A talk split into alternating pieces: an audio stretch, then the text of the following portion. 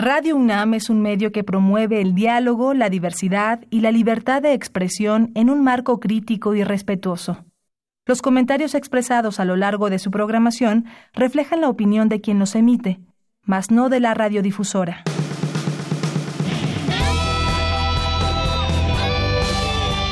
Prisma RU. Relatamos al mundo.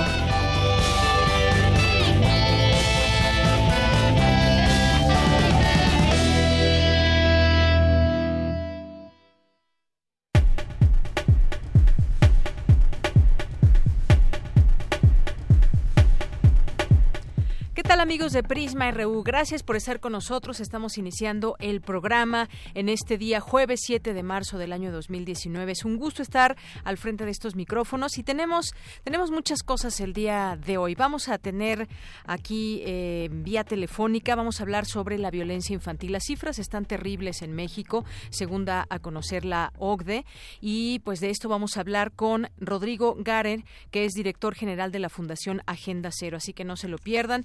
Vamos a tener también en nuestra en nuestra primera hora una invitación que nos harán a una marcha el día de mañana con motivo del Día Internacional de la Mujer, pero una marcha con sentido, una marcha para pues eh, recordar siempre y en todo momento los derechos de las mujeres y las luchas ganadas. Vamos a tener aquí a tres eh, mujeres que estarán con nosotros, María de Lourdes, Patricia Gutiérrez, Mabel Balboa, que son del Estunam y estarán aquí con nosotros. En nuestra segunda hora vamos a platicar con Ismael García ¿se han puesto a pensar en algún momento qué tan fácil o difícil es aprender una eh, otra lengua, una lengua mexicana como la lengua purépecha, por ejemplo? Pues vamos a platicar aquí con el maestro eh, Ismael García Marcelino, que es de allá de Michoacán, es profesor de lengua purépecha y además es fundador de la Academia de la Lengua Purépecha. Así que no se lo pierdan, él va a estar con nosotros en nuestra segunda hora. Hoy es jueves de cine, eh, la sección de Cinemaedro a cargo del profesor Carlos Narro estará aquí con nosotros, así que pues también acompáñenos. Tendremos cultura, tendremos nacional e internacional también en la información, así que no quédese con nosotros aquí en el 96.1 de FM por Radio UNAM. Soy de Yanira Morán y en nombre de todo el equipo, pues esperemos que nos acompañen de aquí a las 3 de la tarde y desde aquí relatamos al mundo. Prisma RU. Relatamos al mundo.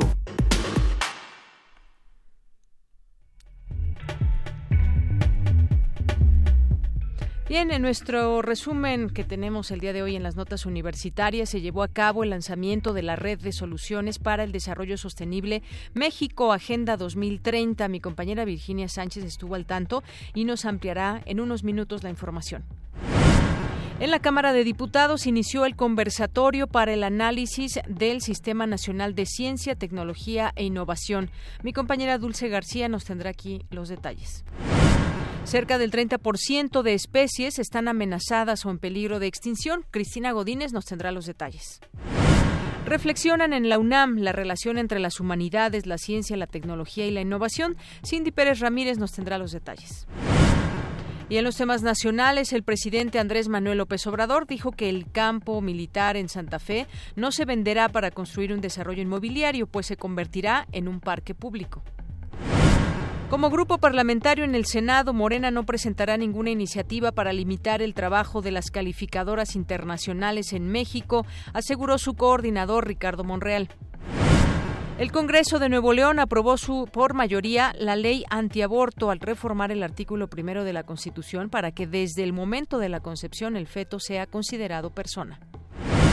En los temas internacionales, el presidente de Estados Unidos, Donald Trump, informó que su eh, administración está próxima a lograr la captura de hasta un millón de migrantes que ingresan al país a través de la frontera con México. El cardenal francés Philippe Barbarin, eh, o Barbarin más bien, condenado a seis meses de prisión por haber encubierto actos de pederastia en su diócesis de Lyon, anunció que presentará su dimisión al Papa Francisco. Hoy en la UNAM, ¿qué hacer y a dónde ir?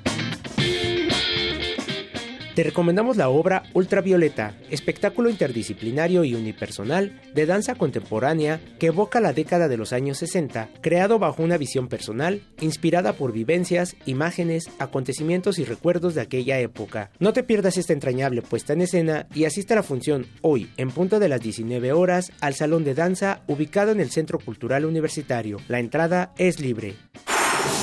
Como parte del Festival Internacional de Cine de la UNAM, se proyectará la cinta América, del director Eric Stoll, que aborda la historia de tres hermanos que se enfrentan al abismo entre el anhelo adolescente y las responsabilidades adultas cuando se reúnen para cuidar a su carismática abuela. Asista a la función hoy, en punto de las 20 horas, en la sala Julio Bracho, en el corazón del Centro Cultural Universitario. La entrada general es de 40 pesos. Si lo prefieres, asiste a la función de la obra Destino del Ballet Ensamble de México, bajo la dirección de la coreógrafa Verónica González. Este montaje está basado en la idea del destino desde una perspectiva existencialista, centrándose en un punto fundamental, encontrar la libertad a través de la capacidad de hacernos cargo de nuestro propio destino. La función será hoy, en punto de las 20 horas, en la sala Julián Carrillo de Radio UNAM. La entrada es libre y el cupo limitado.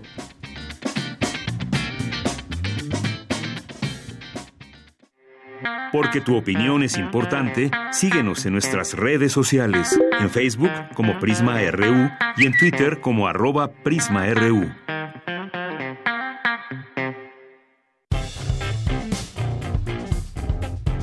Campus RU.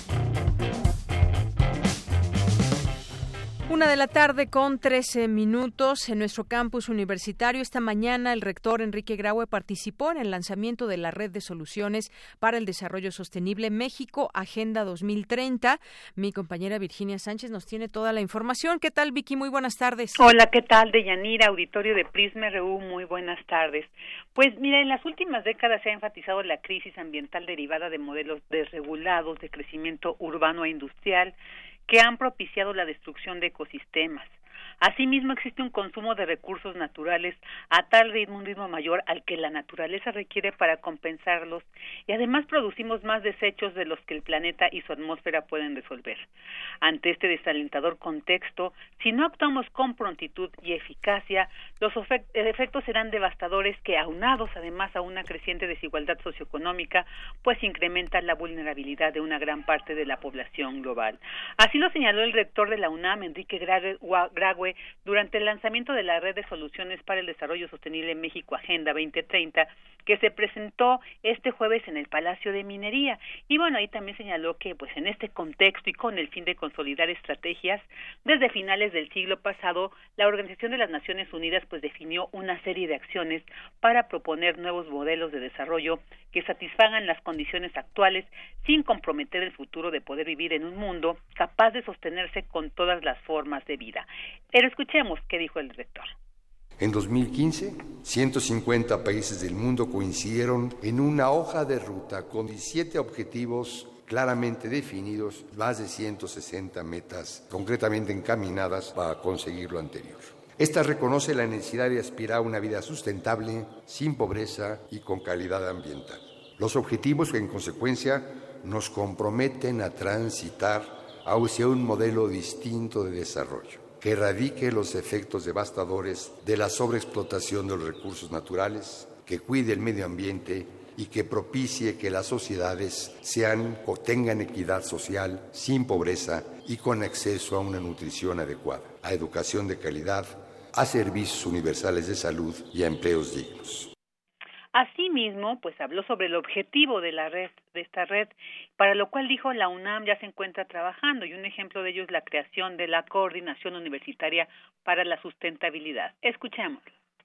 Su objetivo de la red es identificar y difundir el conocimiento científico y tecnológico relevante para acelerar la obtención de las metas del desarrollo sostenible y del Acuerdo de París sobre cambio climático. En la Universidad Nacional Autónoma de México hemos iniciado ya la tarea de identificar los expertos y fomentar la creación de grupos de trabajo capaces de resolver los múltiples retos que enfrenta la implementación de las metas ya señaladas. Estos esfuerzos se han llevado a cabo tanto en el ámbito de la oferta educativa como el de las actividades de investigación y extensión de la cultura. Para el efecto y en cumplimiento a este proyecto, se creó la Coordinación Universitaria para la Sustentabilidad, que está bajo la Secretaría de Desarrollo Institucional y bueno, pues ahí están las palabras del rector en esta presentación. Y bueno, quiero este, decirles sobre los 17 objetivos precisamente de esta ruta, que son pues el fin de la pobreza, hambre cero, salud y bienestar,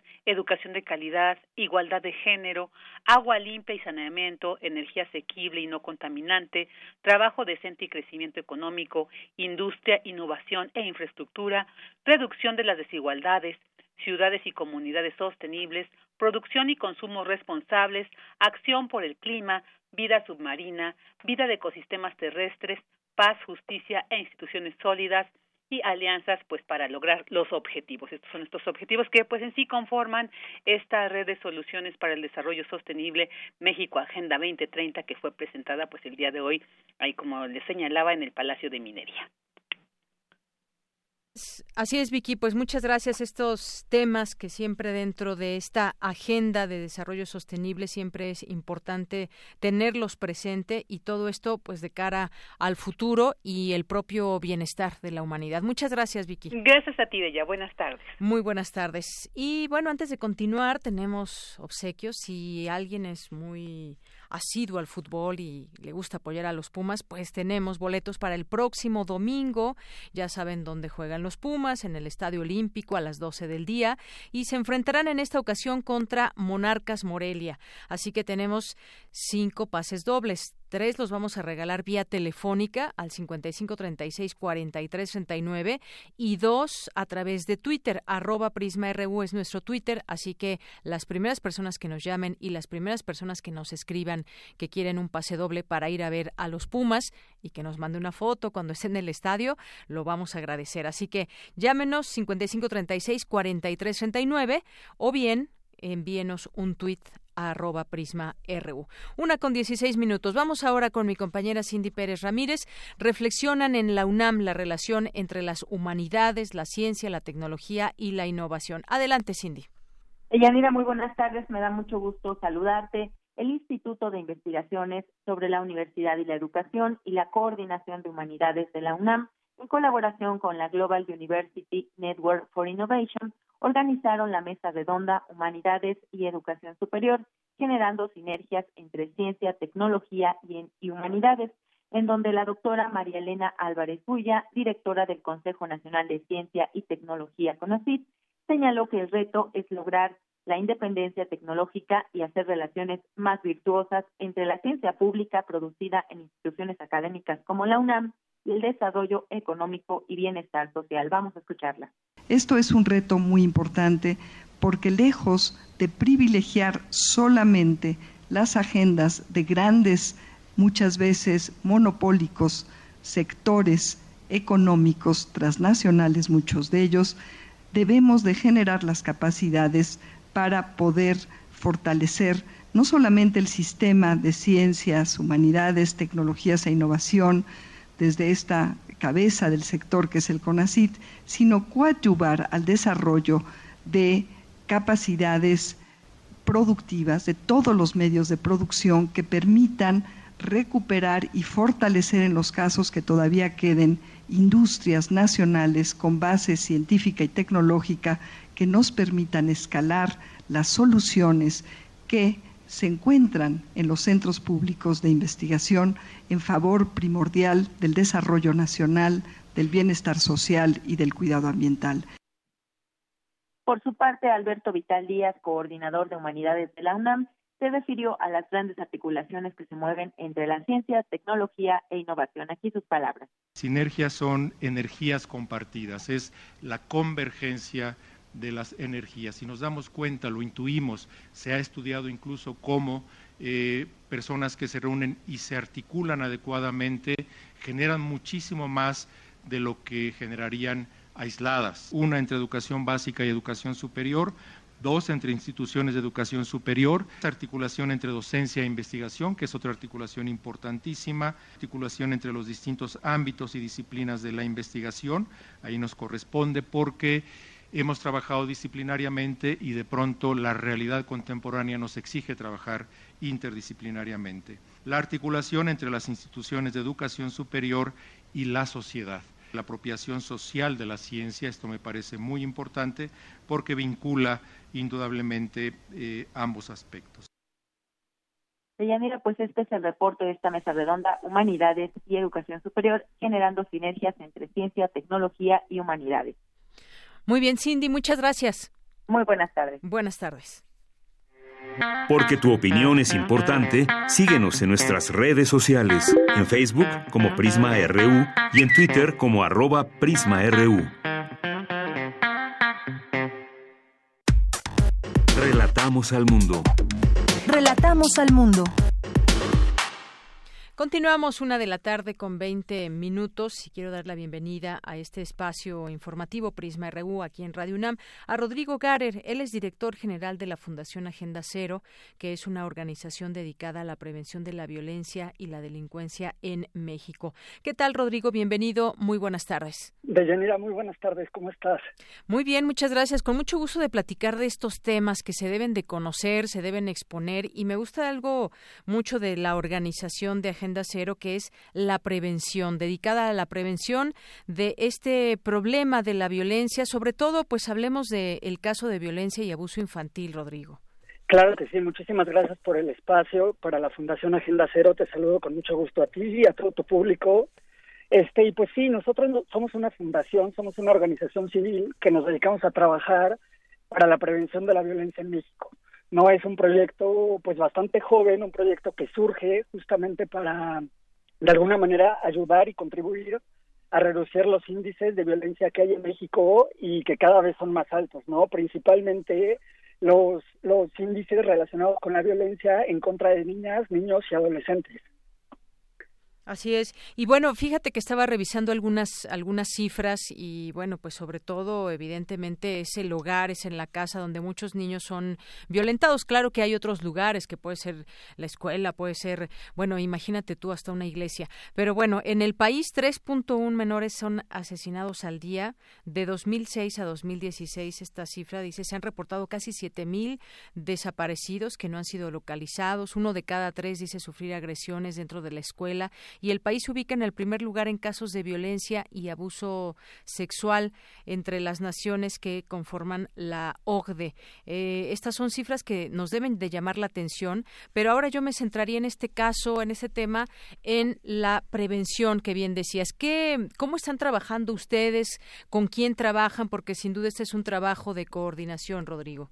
Claro, pues mira, te cuento algo con relación a eso que comentas. Hay muchísimas estadísticas y muchísimos números que son sumamente alarmantes que nos deben de, de preocupar como sociedad para poder de alguna manera hacer algo, pero algo que sucede específicamente con delitos y con la violencia que viven cientos y miles de niños, niñas y adolescentes es que las estadísticas de alguna manera este, muestran solamente los delitos que se denuncian, no muestran los delitos que no se denuncian y hay una cifra negra altísima, sobre todo porque son delitos que se cometen en el entorno más cercano. Muchos de los niños que sufren violencia, pues lo sufren en el entorno familiar, en el entorno social. Y bueno, pues es, es sumamente alarmante esto porque nueve, de, de, cada diez delitos que se cometen en contra de niños, nueve no son denunciados y por lo tanto no son visibles en las estadísticas que existen, ¿no?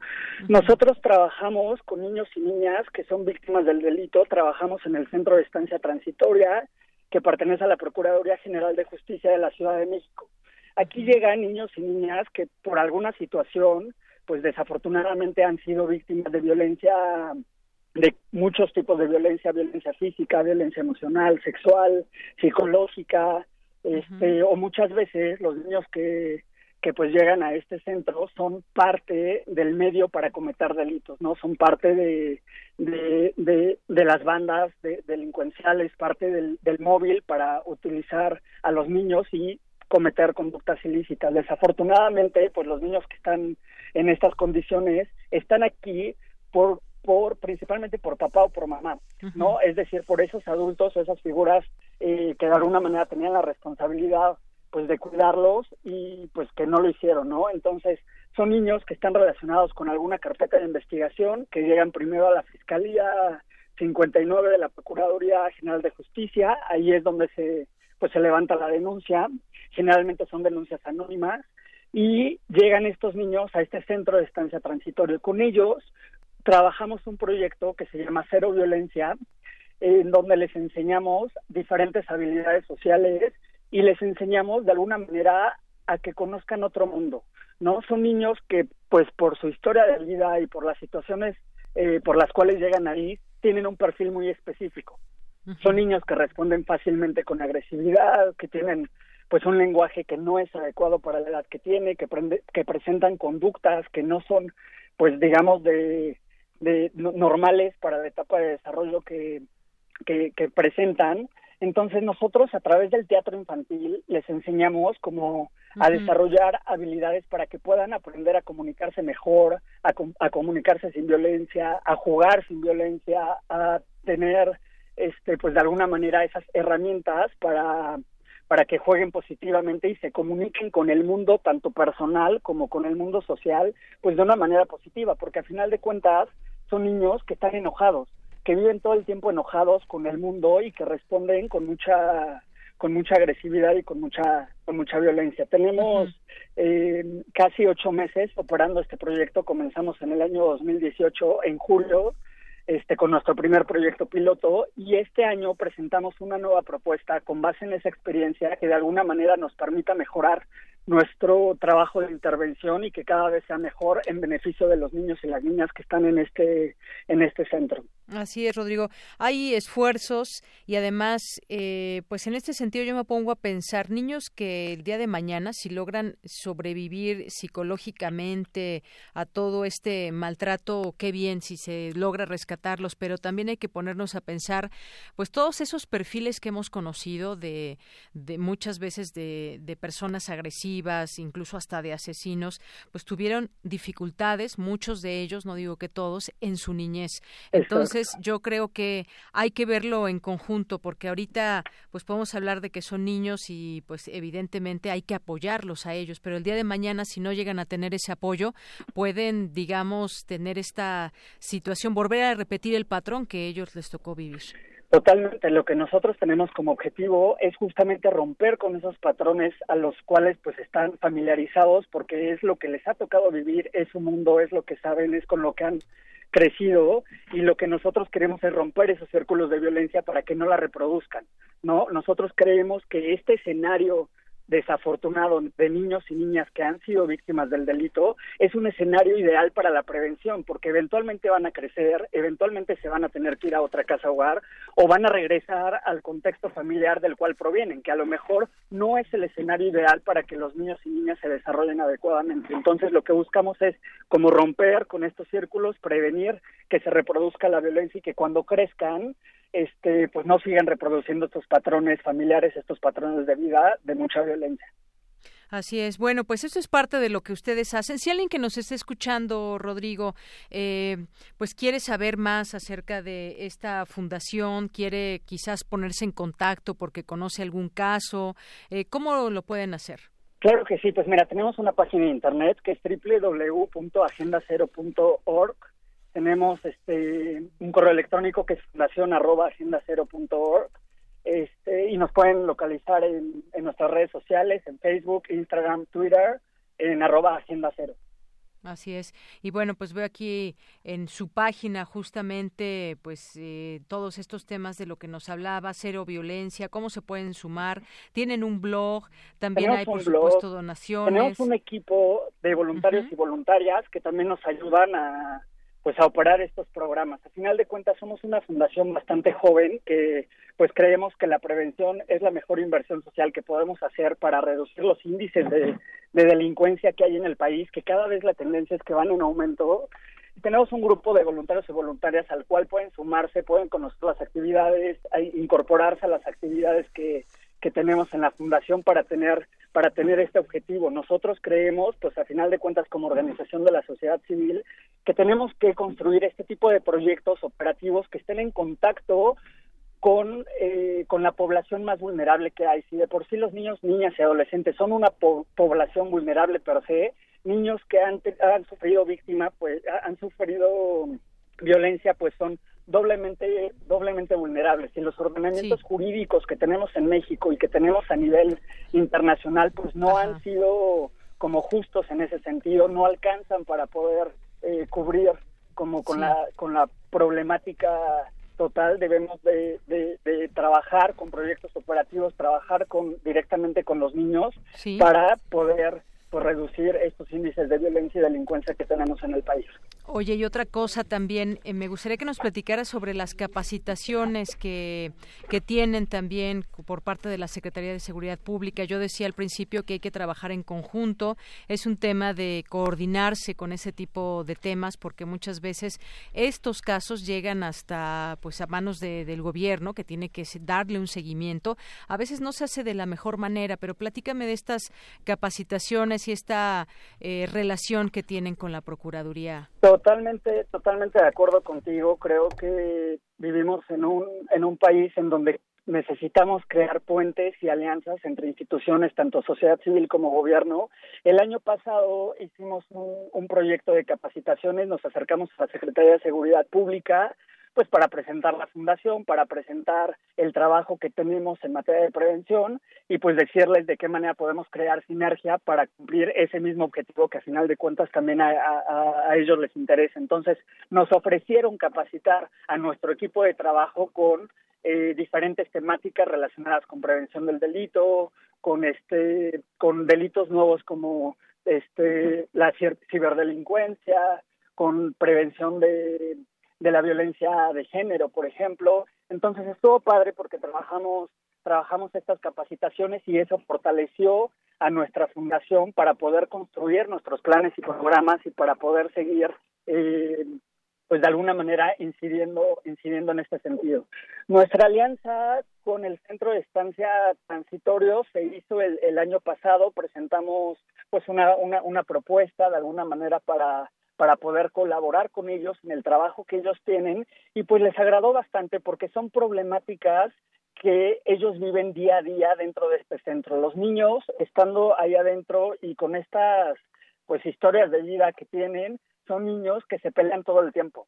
Ya sabes que todo el tiempo están eh, peleándose con el personal de pedagogía, peleándose entre ellos, que de alguna manera eh, pues hay que trabajar mucho con ellos y que el centro pues hace un excelente trabajo, pero pues hay que sumar más en este sentido, ¿no? El año pasado con la experiencia que tuvimos, lo que hicimos fue pues de alguna manera este, mejorar nuestra metodología.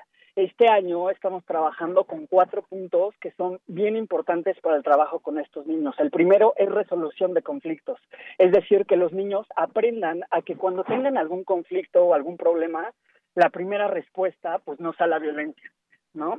El segundo, el segundo eje con el que trabajamos es la empatía. Son niños y niñas que deben de, de, tener pues una empatía eh, como capacidad y como habilidad social y que a veces no la tienen por justamente pues por todo lo que les ha tocado vivir entonces eh, tratamos que con todas las actividades de teatro infantil con todas las actividades que que aprenden en los talleres desarrollar la empatía para que puedan pues ponerse en el lugar de otros niños y entender que la violencia no es un canal de comunicación, que no es un eh, canal para comunicarse con el mundo y poder desarrollar esto, esta empatía como habilidad. El tercer punto es la tolerancia a la frustración.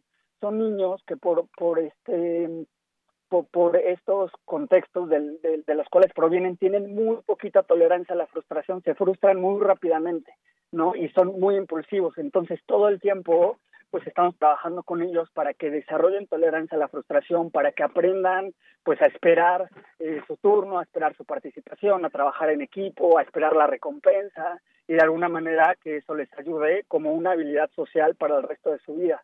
Y el último punto es la asertividad. Necesitamos que sean niños más asertivos, que cuando tomen alguna decisión en la vida, en el juego, en la escuela, en la familia, pues sean lo más asertivos posibles y este para poder contribuir con ellos y, que crezcan de manera integral eh, con un desarrollo integral pues adecuado para ellos. Muy bien, pues eh, Rodrigo, creo que nos has explicado de manera muy amplia y pues muy claramente todo ese trabajo que hacen y pues resta a quien lo desee de esta manera pues acercarse a ustedes como eh, Fundación Agenda Cero, que lo pueden encontrar en la página de internet agendacero.org a través de sus redes sociales y este es un trabajo muy noble y ahí también van a poder encontrar cómo poder sumarse y cómo poder ayudar. Rodrigo, muchas gracias.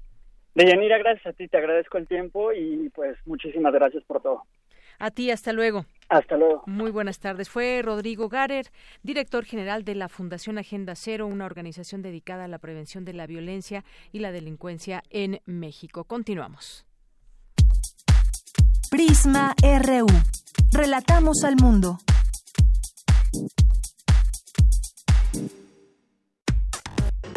Prisma RU. Relatamos al mundo.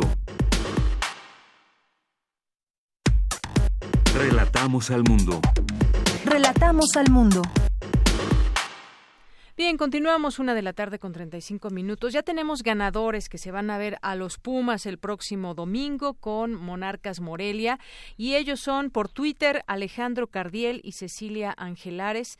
Tienen que venir a recogerlos eh, pues entre hoy y mañana a partir de las 10 de la mañana y hasta las 5 de la tarde con una identificación aquí en el Departamento de Información en Adolfo Prieto 133 en nuestras instalaciones de Radio UNAM y vía telefónica los ganadores son César Alberto Peregrina Lucio, Erika Mayeli Rosales Peña y Amelia Bachier Díaz. Así que felicidades a todos ustedes y ojalá que pues nos manden una foto, nos digan qué les pareció el partido. Esperemos que ganen, por supuesto, los Pumas.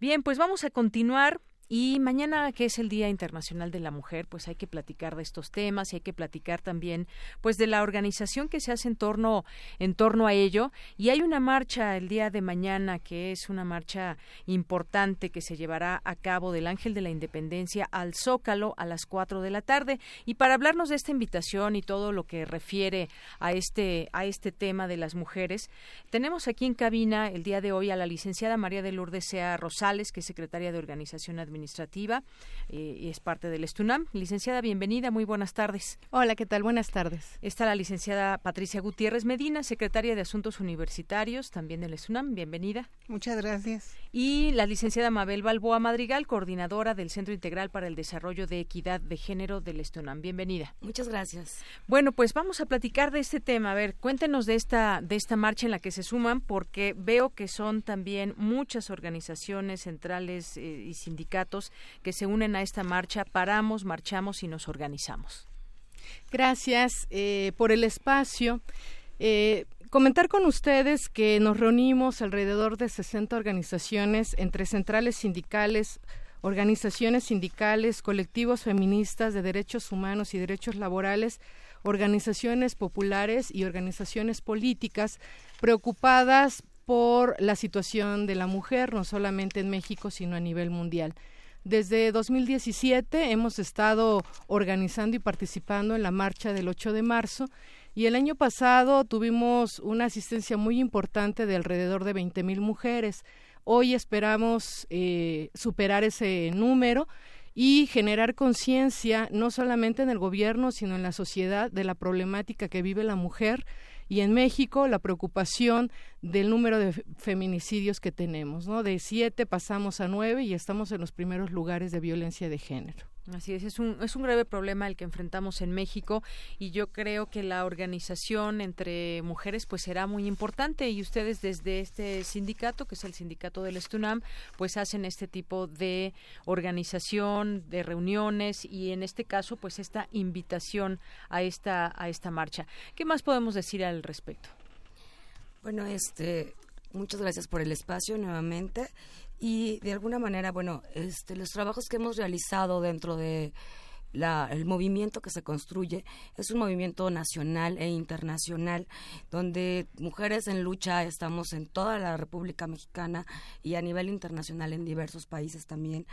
Y pues lo que queremos es hacer, hacer, un llamamiento justamente a todas las mujeres, no nada más de la comunidad universitaria, sino a todas las mujeres en general, a que se unan a participar en la marcha del 8 de marzo, el día de mañana, con la intención, pues justamente de exigirle al gobierno que es necesario que trabaje de manera constante y precisa para eliminar todas las formas de violencias de las que somos víctimas las mujeres. A ver, hablar también sobre lo que es el feminicidio, sobre lo que son las instancias infantiles, que es un tema boom en el momento, que bueno, el gobierno quiere cerrarlas, dar el dinero y bueno, pues creemos y consideramos que no es lo correcto. De igual manera, bueno, también estamos en contra de lo que está haciendo el gobierno de Nuevo León. El día de ayer, bueno, pues ya salió la aprobación justamente de, evitar el aborto. Yo creo que es un respeto al cuerpo de las, de las mujeres como tal, a la decisión de las mujeres y como tanto, bueno, pues todo esto es lo que, lo que nos lleva a que eh, hagamos este movimiento, ¿no? A ser partícipes de toda la, inseguridad a la que nos enfrentamos como mujeres, niñas, jóvenes, mujeres adultas, ¿sí? Y el gobierno de esta cuarta transformación no ha presentado una agenda integral con perspectiva de género, con, con estrategias que definan las políticas públicas, no nos habla de cómo acabar una, una, con, la, con la injusticia, con las desigualdades, no nos habla de una transversalidad en las, en las instituciones. Entonces, consideramos necesario que todas las mujeres salgamos a manifestarnos y a exigirle de alguna manera al gobierno que nos dé respuesta a las necesidades que tenemos las mujeres, ¿no? Dentro de los trabajos que realizamos en este movimiento, bueno, estuvimos integradas por siete comisiones, las 50, más de 50 organizaciones que participamos en él, nos dividimos los trabajos en siete comisiones y bueno, cada, cada comisión llevó a cabo determinadas tareas. Eh, una, una servidora fue integrante de la comisión de documentos y bueno, también hicimos un documento base sobre las exigencias en las cuales abordamos cuatro o cinco puntos que consideramos muy, muy necesarios que el gobierno nos, nos dé respuesta, ¿no? Que es justamente la parte de la erradicación de la violencia, los derechos sexuales y reproductivos, la independencia política, los derechos laborales y también el tema de la justicia ambiental. Son los, los cinco ejes rectores que estamos exigiendo al gobierno de alguna manera que nos dé respuesta a ello. ¿sí? este, entonces, bueno, pues el llamado es para todas las mujeres que se quieran sumar a esta lucha y a seguir adelante en todos los trabajos, se pueden seguir sumando a este movimiento para participar en él. Claro, siempre es importante hacerse visible y algo que algo que mencionabas muy importante, pues es que efectivamente el gobierno de Nuevo León pues ahora criminaliza el aborto, es decir, la mujer no puede decidir sobre su propio cuerpo desde que desde la concepción hasta el nacimiento, pues eh, hay ya esta lo que ellos llaman una una protección. Sin embargo, sabemos que conlleva muchas otras cosas. Afortunadamente, en algunos otros estados se está discutiendo de una manera diferente. Sabemos aquí en la Ciudad de México, pues eh, primero empezó con algunas eh, situaciones cuando la madre, por ejemplo, estaba en riesgo o el o el producto el bebé y pues ya posteriormente se hizo de una manera, digamos, mucho más eh, de decisión propia de la mujer hasta ciertas semanas nada más. Y bueno, ese tipo de situaciones parece, pareciera ser que como si diéramos un paso atrás en vez de en vez de avanzar. Y efectivamente, pues decíamos también hacer hacernos visibles las mujeres. Claro. Bueno, pues yo creo que casi a 100, no más bien 100 días del gobierno, las mujeres organizadas de este país, de todas las edades y orientaciones de pueblos originarios, migrantes, trabajadoras, solidarizadas con las mujeres de todo el mundo, quienes nos manifestamos hoy, 8 de marzo, para exigir que como parte de la inclusión, la paz, la democracia y estabilidad que necesita el pueblo de México, es urgente que las mujeres seamos prioridad para el gobierno. Eh, le exigimos respete todos los avances en nuestros derechos y garantice el acceso de las mujeres a una vida libre de toda la violencia. Asimismo, demandamos contemplar ya nuestras demandas propuestas, diagnósticos y condiciones específicas para la construcción de la igualdad de género en todo el país. Creemos que hasta hoy el presidente de la República no se ha pronunciado por ninguna este, de estas este, manifestaciones que ha hecho la mujer en cuanto a la no más violencia, no ha dicho en ninguno de sus discursos que esté preocupado por esta situación, lo que sí queremos es que, que haya esa exigencia para este gobierno, que voltee un poquito porque efectivamente no ha habido ningún cambio, sabemos que son 100 días, esperamos que en, el, en los siguientes días haga un pronunciamiento y por eso estamos llamando a esta marcha que es muy, muy importante para nosotros como mujeres. Claro, y yo creo que construir juntas es lo más importante porque al hacerse visibles, al tener propuestas muy claras y específicas, por ejemplo, como las que leían hace un momento, pues se puede hacer un quizás un documento completamente válido, serio que englobe esa eh, pues esa idea que tienen muchas mujeres, porque creo que en conjunto se pueden hacer muchas cosas. Se acaba de hacer un nombramiento, por ejemplo, en el Instituto Nacional de las Mujeres, ya hay eh, la presidenta directora de esta de este instituto, que es Nadine Gassman, y bueno, está llegando, vamos a ver también qué cuáles son estas ideas que trae el nuevo gobierno desde esta instancia que es de gobierno, pero sin duda hay muchas eh, instancias, muchos lugares, muchos sindicatos, como el caso de del Estunam, que se suman a esta lucha para defender a las mujeres en todos sentidos, en contra de esa violencia que muchas veces parecería permanente y en eh, otros eh, tipos de derechos, como hablábamos el caso del aborto. Así es, y mire, en ese sentido nos sentimos muy orgullosos de compartir en este espacio que a través del, del y de la UNT, hemos trabajado durante cinco años en la Organización Internacional del Trabajo para que pueda existir un convenio y una recomendación por la no violencia en el lugar de género. Hemos sido los sindicatos independientes quienes hemos dado esta lucha. También dimos la lucha por la ratificación del convenio 98 que recientemente se acaba de firmar por el gobierno mexicano. Y bueno, es muy lamentable que en México somos de los más avanzados en cuanto a leyes, procuradurías, instituciones encargadas de este tema, sin embargo, en la realidad son otras cosas, ¿no? Somos más del 51% de la población total, sin embargo, el 57% en la informalidad.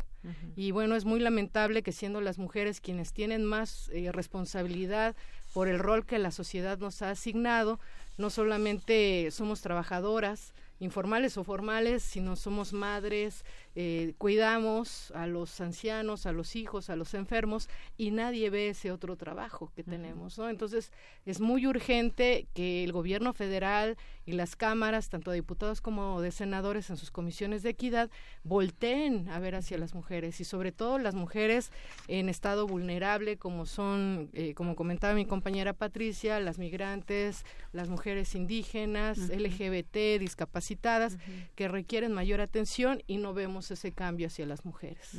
Claro, y sobre todo no vernos como islas. Por ahí está un grupo de mujeres, por acá está otro, sino hacer esa unión. Y mencionaba algo muy importante que tiene que ver con las leyes. Las leyes están bien hechas, lo, que pasa es que no se respetan y hay que hacerlas respetar. Bueno, no sé si quieran cerrar con alguna, eh, quizás invitar de nueva cuenta a esta marcha, el lugar, la hora, algo más que quieran agregar. Bueno, pues este, los invitamos nuevamente, llamamos a todos para reafirmar que no estamos solas, que somos muchas. Es un llamado de emergencia, de esperanza y de fortaleza para todas las mujeres, las niñas, los jóvenes. Y pues unámonos, paramos, marchamos y nos organizamos, compañeras, amigas, mujeres. Todas alguna vez hemos sido víctimas de violencia en algún área institucional, familiar, en todas, alguna vez lo hemos, eh, nos ha tocado y creamos que tengamos que sumarnos a esta a esta causa, ¿no?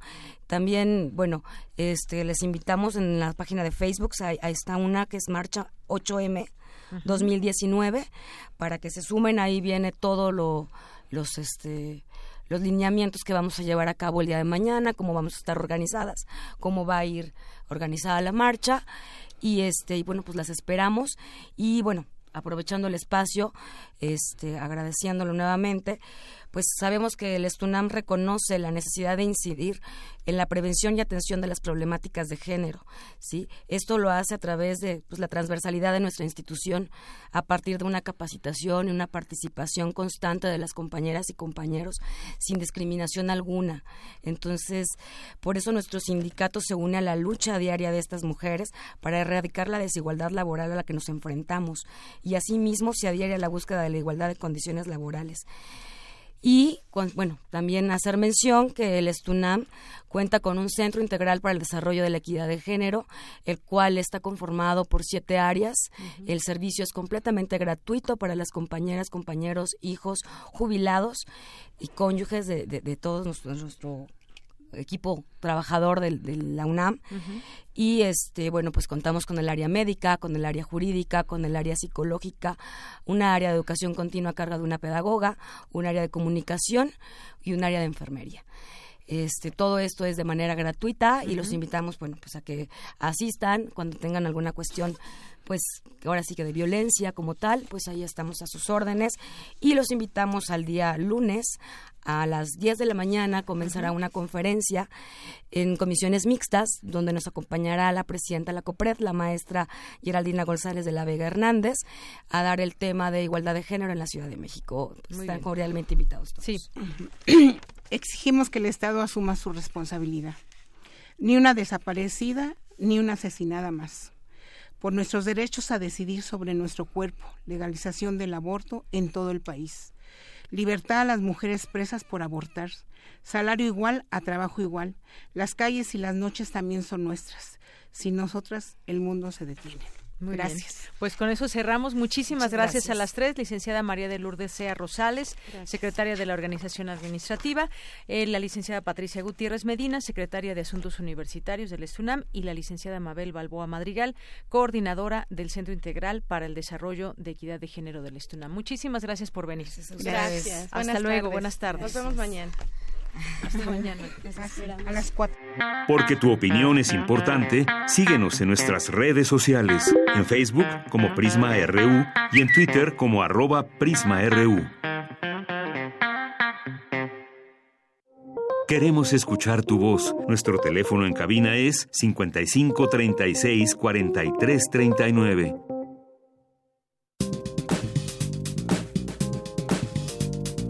Cultura RU.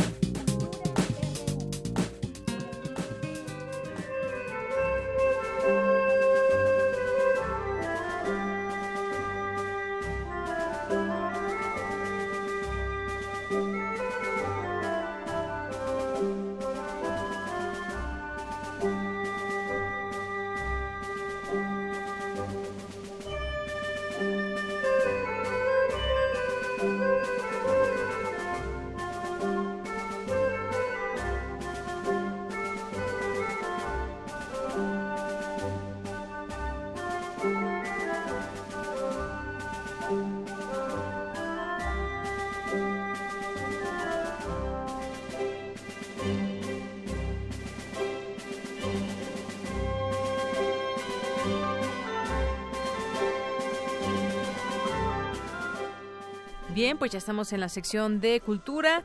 ¿Qué tal, Tamara Quiros? Muy buenas tardes. Deyanira, muy buenas tardes a ti y a todos los que nos acompañan a través de esta frecuencia de Radio UNAM. Qué bueno que están eh, sintonizando el 96.1 de FM o si nos están escuchando a través de internet. Oye, iniciamos con este bolero, qué bonito bolero. El bolero de Ravel. Así es, mejor conocido tal cual como el bolero, de Ravel, una de las obras más emblemáticas del compositor Mauricio Ravel, quien nació un 7 de marzo de 1875.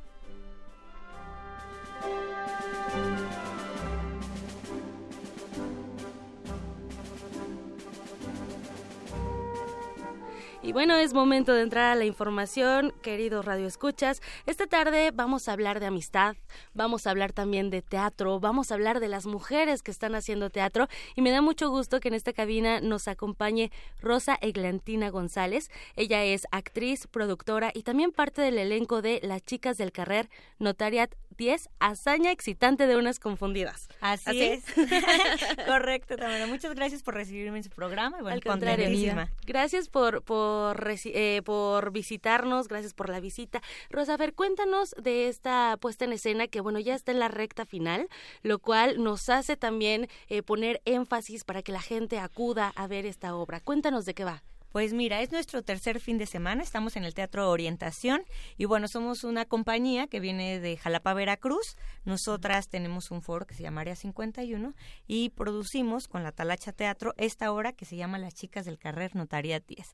Es una obra que justamente como mencionabas habla del amor, de la amistad, de estas hazañas que una brasileña, una mexicana y una italiana, al encontrarse en un mismo departamento justo en la calle del Carrer Notaría 10 ahí en Barcelona, pues bueno, deciden confrontar sus ideas, compartir sus historias y bueno, seguramente se la van a pasar muy bien. Queremos justamente compartir con el público de la Ciudad de México, con su audiencia, pues la invitación para que nos acompañen y este que sería nuestro eh, penúltimo fin de semana, pues podamos tener eh, pues su, asistencia en nuestra sala.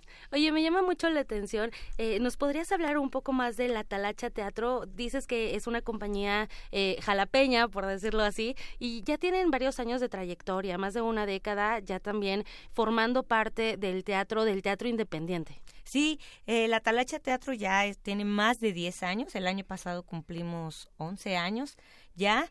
hemos estado en algunas temporadas por por la Ciudad de México.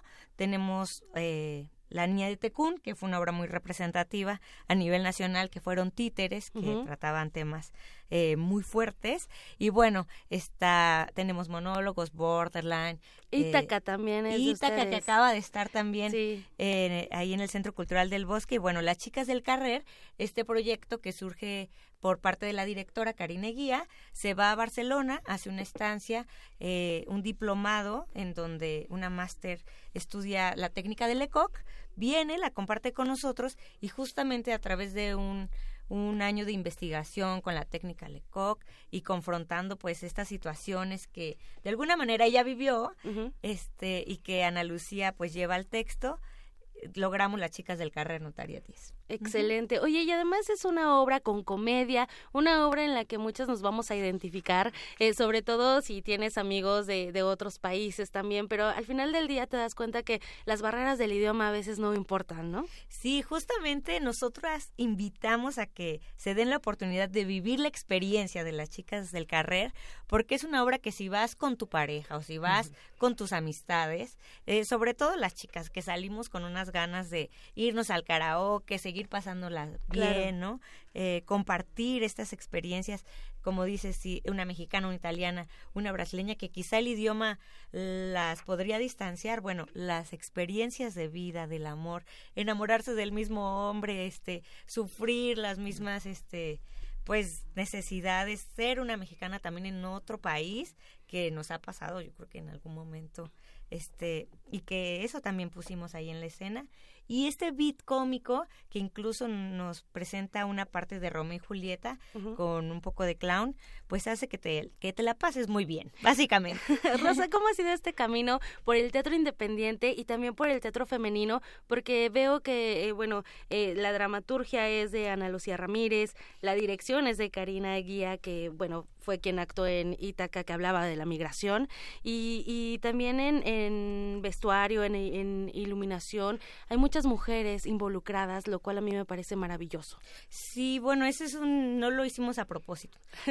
generamos un, un espacio independiente que se llama Área 51 en Jalapa, un teatro, y bueno, pues justamente creando y creyendo en la otra, fue como, amiga, yo sé que tú escribes muy bien y vamos a integrarte a este equipo. Eh, Maribel Amuesco, que justamente hace la iluminación de Ítaca, y bueno, que ha hecho la iluminación de otras obras, pues se integra a los equipos de trabajo. Y en estos equipos de trabajo que nosotros generamos en nuestro espacio, en esta, en esta especie de búnker, Área 51, pues es como, de alguna manera, como te digo, creando y creyendo en la otra, pues nos hemos fortalecido y hemos hecho varios proyectos. Así que van a ver caras conocidas. Y trabajo en equipo. Exactamente. ¿Quiénes te acompañan en el escenario? Pues está Patricia Estrada, justamente también la vieron en Ítaca, y eh, Ana Lucía Ramírez, que es la dramaturga y bueno, también es actriz. Estamos las tres en escena, nos dirige Karina Guía y bueno, pues tenemos justamente esta idea de compartir con tu audiencia y que este fin de semana nos gustaría que el teatro, al igual que nosotros en escena, estamos llenos de este, de pues de nosotras eh, compartir con las mujeres que quieran y hacer una promoción especial. Las mujeres que digan que escucharon en Radio UNAM esta promoción lleguen a taquilla y digan que nos escucharon aquí, que quieren ver las chicas del Carrer Notariat 10, pasársela muy bien y tendrán un precio de 45 pesos. Excelente, que bueno, además, bueno, muchísimas gracias por, por esa promoción, porque es la recta final no sabemos cuándo más se vaya a presentar, no sabemos cuándo las volvamos a ver todas juntas proyectándose en este en este digamos momento tan íntimo que es el teatro tan orgánico que es el teatro que te permite disfrutar de las historias, de los actores y de todo este trabajo de logística que está detrás de. Entonces, bueno, también comentarles, hoy es jueves de teatro, está a 30 pesos en el Teatro Orientación del Centro Cultural del Bosque que para mayor referencia está atrás de Auditorio Nacional. Exacto, estamos justamente atrás del Auditorio Nacional, como bien lo mencionas, es jueves de 30.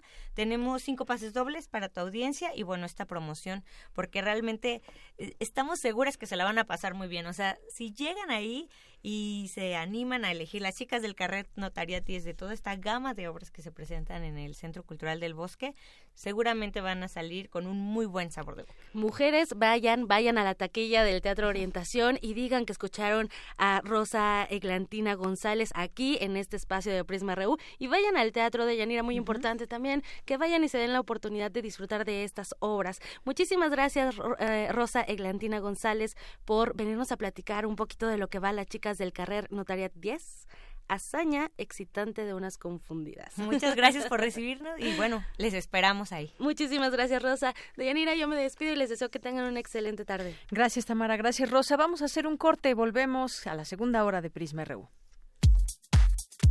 Tu opinión es muy importante. Escríbenos al correo electrónico prisma.radiounam@gmail.com.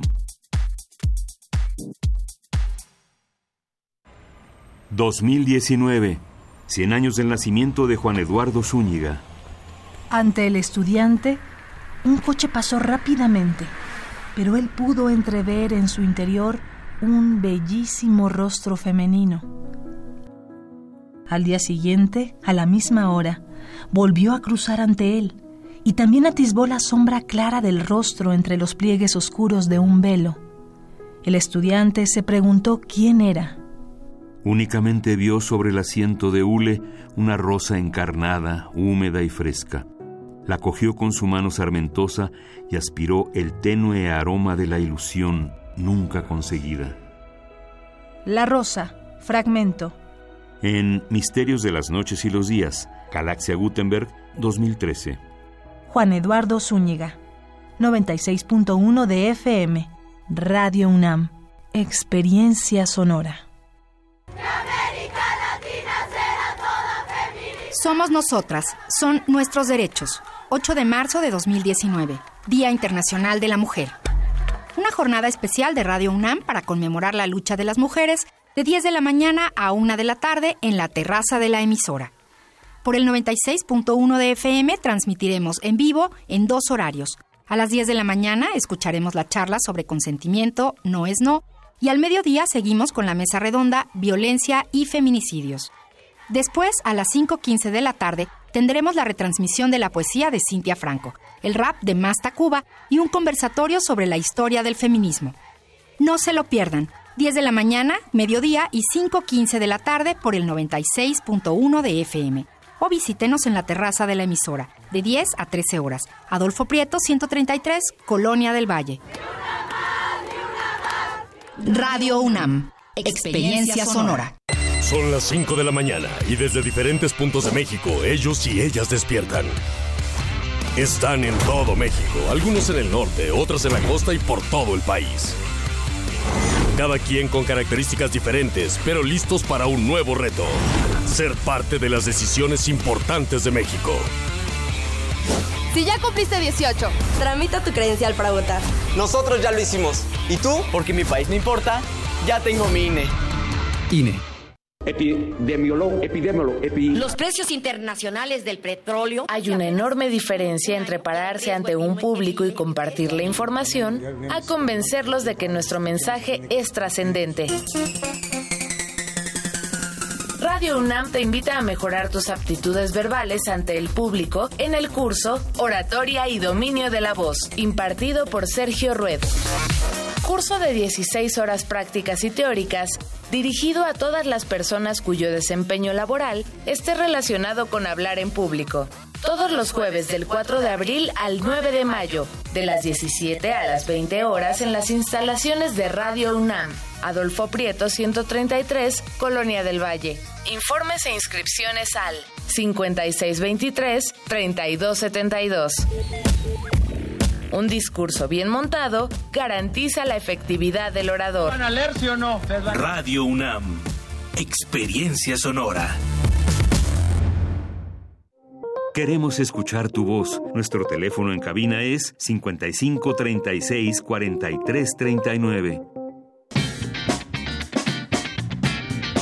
Mañana en la UNAM, ¿qué hacer y a dónde ir?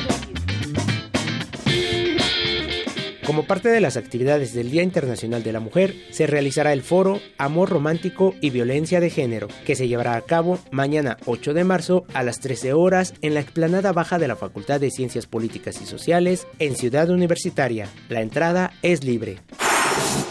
Si lo prefieres, puedes asistir al evento organizado por la Unidad de Vinculación Artística UBA del Centro Cultural Universitario, que tendrá diversas actividades como taller de tejido artístico, círculos de poesía, narraciones orales y talleres infantiles, buscando conmemorar lo femenino entre libros, tradiciones, arte y creatividad. Asiste mañana 8 de marzo de 10 a 19 horas a la biblioteca y áreas verdes de la Unidad de Vinculación Artística UBA del Centro Cultural Tlatelolco. La entrada es libre. Recuerda que aún puedes visitar Noches Fieras 1970-2017, exposición colectiva que reúne el trabajo de 57 artistas y fotógrafos de Colombia, Argentina, Cuba, Perú y México, cuya práctica transcurre de 1970 a 2017. Bajo la curaduría del artista Alexis Fabri, esta muestra retrata la vida nocturna de estos países latinoamericanos. Podrás apreciarla en el Museo Universitario del Chopo mañana de 11.30 a 19 horas. Para Prisma RU, Daniel Olivares.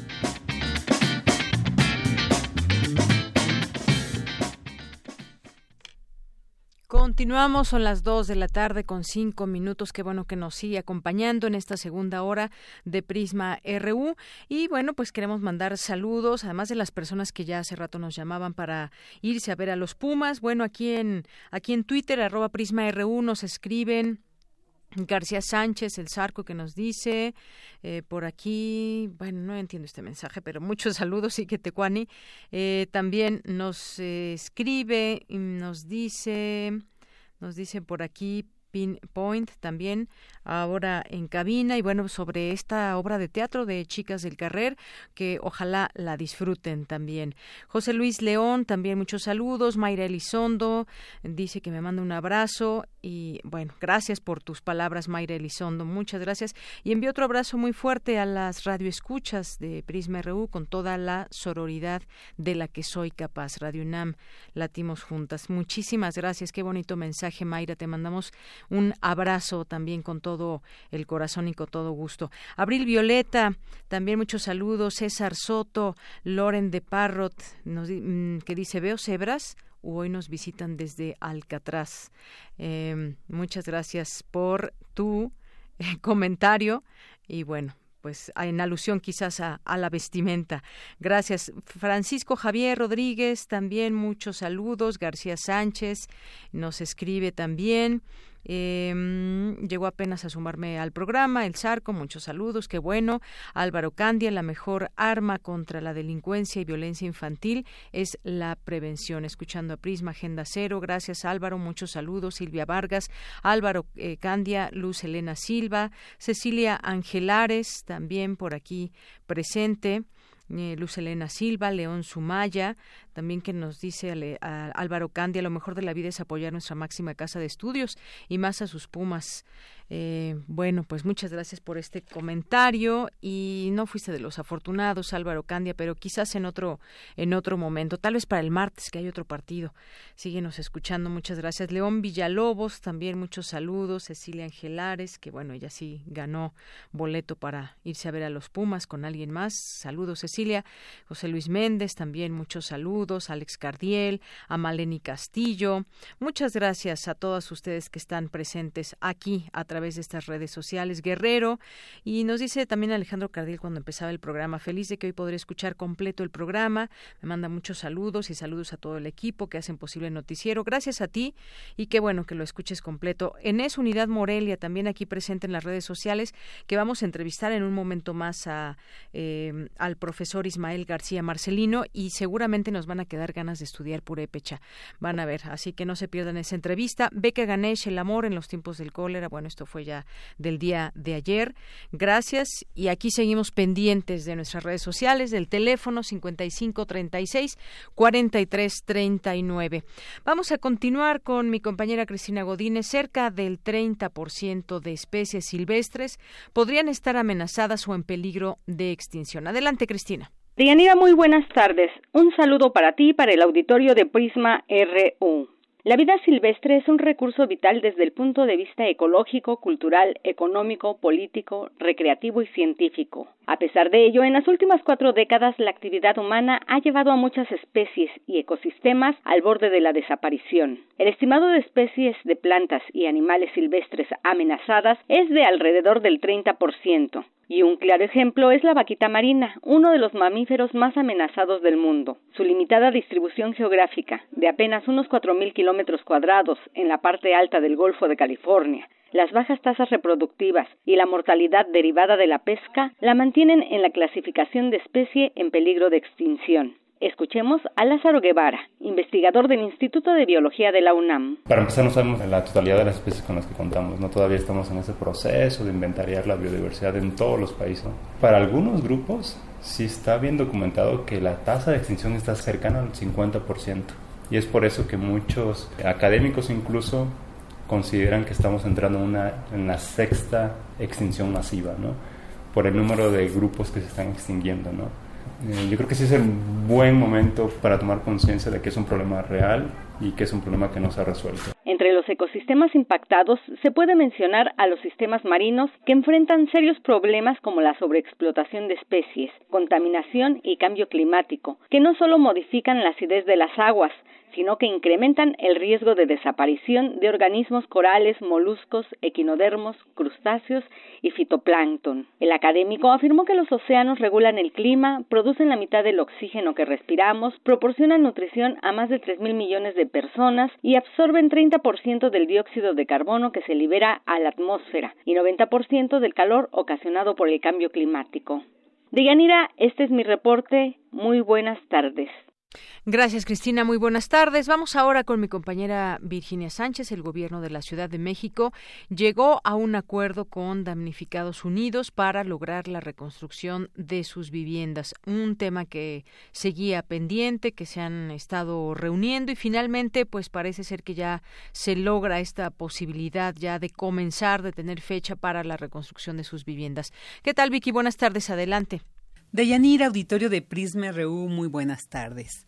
A casi año y medio del sismo que sacudió nuestra ciudad, el 19 de septiembre del 2017 y que dejó a miles de personas en condición de damnificados, pues gracias al compromiso, resistencia y perseverancia de la Organización Damnificados Unidos de la Ciudad de México, por fin han obtenido respuesta por parte de la jefa de gobierno Claudia Sheinbaum y han alcanzado acuerdos para la reconstrucción, como el que ya se fijará la fecha y el compromiso de la rehabilitación con fondos públicos para seis edificios. Francia Gutiérrez, una de las voceras de la organización, nos detalla lo siguiente. Entre ellos están Amsterdam 27, que además inicia sus actividades de obra este lunes 11 de marzo, ya con la empresa asignada y el presupuesto también eh, aprobado por el fideicomiso. Los edificios en Girasoles 2, que son Miramontes 2990, 3020 y 3040, también cubiertos sus fondos y estos van a empezar sus trabajos en el mes de abril. En Insurgentes Norte 1260, al norte de la ciudad, también se recibió el proyecto tienen la empresa asignada y el presupuesto va a estar cubierto. Van a iniciar sus trabajos en el mes de mayo. En el edificio de Londres 219 en la colonia Juárez, edificio de 44 departamentos, va a tener un proceso de rehabilitación cubierto con los fondos públicos. Inician en mayo también sus obras, pero también pasan por un proceso de demolición de una parte de uno de sus edificios. Asimismo, señala que también se logró un acuerdo más firme para Tláhuac e Iztapalapa, la zona más rezagada, ya que se obtuvo la modificación del Plan Integral de la Reconstrucción, donde ahora se reconoce una ruta para el oriente a través de trabajos de empresas de geotecnia para saber el estado del suelo de cada una de las casas afectadas y de esta manera, posteriormente, seguir con los trabajos de rehabilitación o reconstrucción. El compromiso aquí es que ya empezaron a levantar la información y a final de marzo estaremos viendo entre 10 y 20 casas ya rehabilitadas en esta zona, las casas que permitan tener un trabajo mucho más ágil, pero que esto va a estar haciéndose de manera calendarizada hasta alcanzar nuestras 220 casas que tenemos en integrantes de damnificados unidos de la Ciudad de México. Y para la zona de Iztapalapa no pudo haber tanta claridad porque pues ahí ahí la afectación del suelo es mayor y ahí necesitamos completa certeza pues de estos estudios que se están levantando. Entonces va a haber un cruce de información con los compañeros de esa demarcación y es la condicionante. Primero tener claridad en esta parte de geotecnia y en caso de que hubiera necesidad de reubicación nos informaron que ya están buscando un esquema de reubicación están buscando los terrenos aptos para ello para que también las personas no se queden en un paisaje desolador que pierden la casa pierden el arraigo y ni siquiera hay alguna expectativa de reconstrucción. Sobre el resto de los edificios, Francia Gutiérrez detalló que se encuentran en transcurso su proyecto, el cual, como hasta ahora, estarán atendiendo. Hasta aquí la información. Muy buenas tardes. Gracias, Vicky. Muy buenas tardes. Vamos a continuar ahora con Dulce García, que nos tiene la siguiente información. En la Cámara de Diputados inició el conversatorio para el análisis del Sistema Nacional de Ciencia, Tecnología e Innovación. Hay que reconocer que la descentralización de los recursos intelectuales está todavía lejos de cumplirse, señalan expertos. Adelante, Dulce. Así es, Deyanira, muy buenas tardes a ti al auditorio de Prisma RU, organizado por la Comisión de Ciencia y Tecnología de la Cámara de Diputados, junto con el Foro Consultivo Científico y Tecnológico. Este conversatorio ha reunido a más de 120 expertos para el análisis del Sistema Nacional de Ciencia, Tecnología e Innovación. Ahí ellos manifestaron su preocupación por el posible divorcio, según expresaron, entre la comunidad científica y el CONACYT, y es que a decir del doctor Antonio Lascano, miembro del Colegio Nacional, las políticas de ciencia deben ir más allá de los vaivenes sexenales. La diversidad de instancias organizativas y de toma de decisión que hace la comunidad académica y científica en países como Suiza, en países como Alemania, en otros lugares, implica no solamente el involucramiento directo de la comunidad científica en el asesoramiento de los parlamentos, de los órganos de decisión colectiva, sino también la garantía, como ya se mencionó aquí, de la libertad intelectual absoluta, de el no tener imposiciones o restricciones de en qué sentido tiene que ir la investigación y desde luego del reconocimiento que la ciencia solo puede ser evaluada por pares y que hay que evitar a toda costa la concentración de poder de tomas de decisión en una sola instancia en que dirija un órgano como en este caso puede ser el CONACYT. Esto, dijo Lascano, es muy peligroso para el desarrollo científico del país y lo que se tiene que hacer son políticas para garantizar que trabajemos de manera armoniosa y en conjunto, respetando las autonomías. Añadió por otra parte que la descentralización de los recursos intelectuales aún está lejos de cumplirse. Muchas universidades fuera de la Ciudad de México, en donde hay poblaciones estudiantiles de profesores investigadores absolutamente excepcionales, están batallando constantemente para tener los recursos mínimos para lograr los objetivos de una educación media y superior. A toda costa tenemos que evitar medidas que impliquen el desmantelamiento, aunque sea parcial, de instituciones de excelencia como es, por ejemplo, el CIMBESTAB. A toda costa tenemos que garantizar niveles decorosos de salario y de protección de las condiciones laborales de los investigadores. De Yanira, el doctor Antonio Lascano agregó que debemos hacer a un lado la visión utilitarista que se ha planteado en el nuevo gobierno acerca de la ciencia, donde se ve solamente como un elemento que sirva para resolver problemas como como el cambio climático o las epidemias. El conversatorio de Yanira para el análisis del Sistema Nacional de Ciencia, Tecnología e Innovación fue inaugurado por Julia Tagüeña, coordinadora del Foro Consultivo Científico y Tecnológico, quien detalló algunos de los puntos que se discutieron en este encuentro. La iniciativa de ley claramente incidiría en la autonomía universitaria, pues se plantea interferir con las decisiones de las instituciones, tanto en investigación como en vinculación. Todos estamos de acuerdo en que la autonomía es un logro que no podemos perder. También está el tema de la federalización, donde Renacecid, parte de la mesa directiva del foro, al igual que Anuyes, bueno, y que también las cámaras, organizando reuniones, está organizando reuniones estatales para asegurarnos que llegan las voces de todo el país, se manifieste. Y esto es particularmente importante para fortalecer la federalización de nuestro país. Este es el reporte de Yanira. Muy buenas tardes. Gracias, Dulce. Muy buenas tardes. Porque tu opinión es importante, síguenos en nuestras redes sociales, en Facebook como Prisma RU y en Twitter como arroba PrismaRU. Bien, continuamos y tenemos información nacional que compartir con ustedes. Se dispara la atención de mujeres agredidas por violencia y feminicidios. La atención a mujeres víctimas de violencia en refugios y centros de justicia se incrementó en dos, entre 2014 y 2018. En este periodo, el número acumulado de mujeres apoyadas pasó de 46 mil a 548 mil, de acuerdo con cifras oficiales de la pasada administración.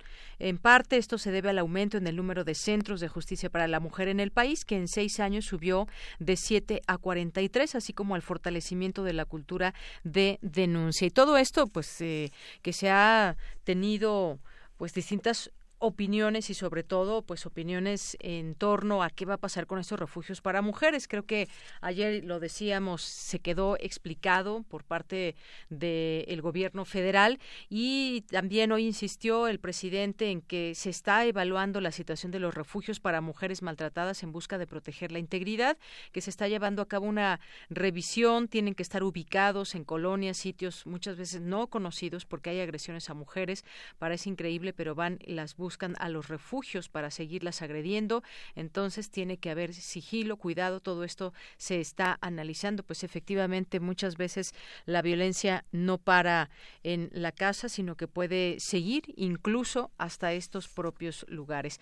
En otra información, empresas con mujeres al frente les va mejor. Esto según el reporte de mujeres de una empresa de, que, de nombre Grant Thornton, es lo que señala mujeres en puestos directivos aportan mejores resultados a las empresas por el desempeño en materia de innovación e ingresos aumenta eh, significativamente. Y bueno, en, otra, en otras cosas, el Instituto Nacional de Transparencia, Acceso a la Información y Protección de Datos Personales instruyó a petróleos mexicanos dar a conocer los contratos celebrados para distribuir combustibles en el país y cantidad de proveedores que participan en esa labor y que en eso tendrá que ser siempre pues muy transparente. Yo espera, esperamos que de aquí en adelante sea muy transparente todo este uso de recursos y en este caso el INAI está solicitando a Pemex que transparente esos contratos por distribución de combustibles.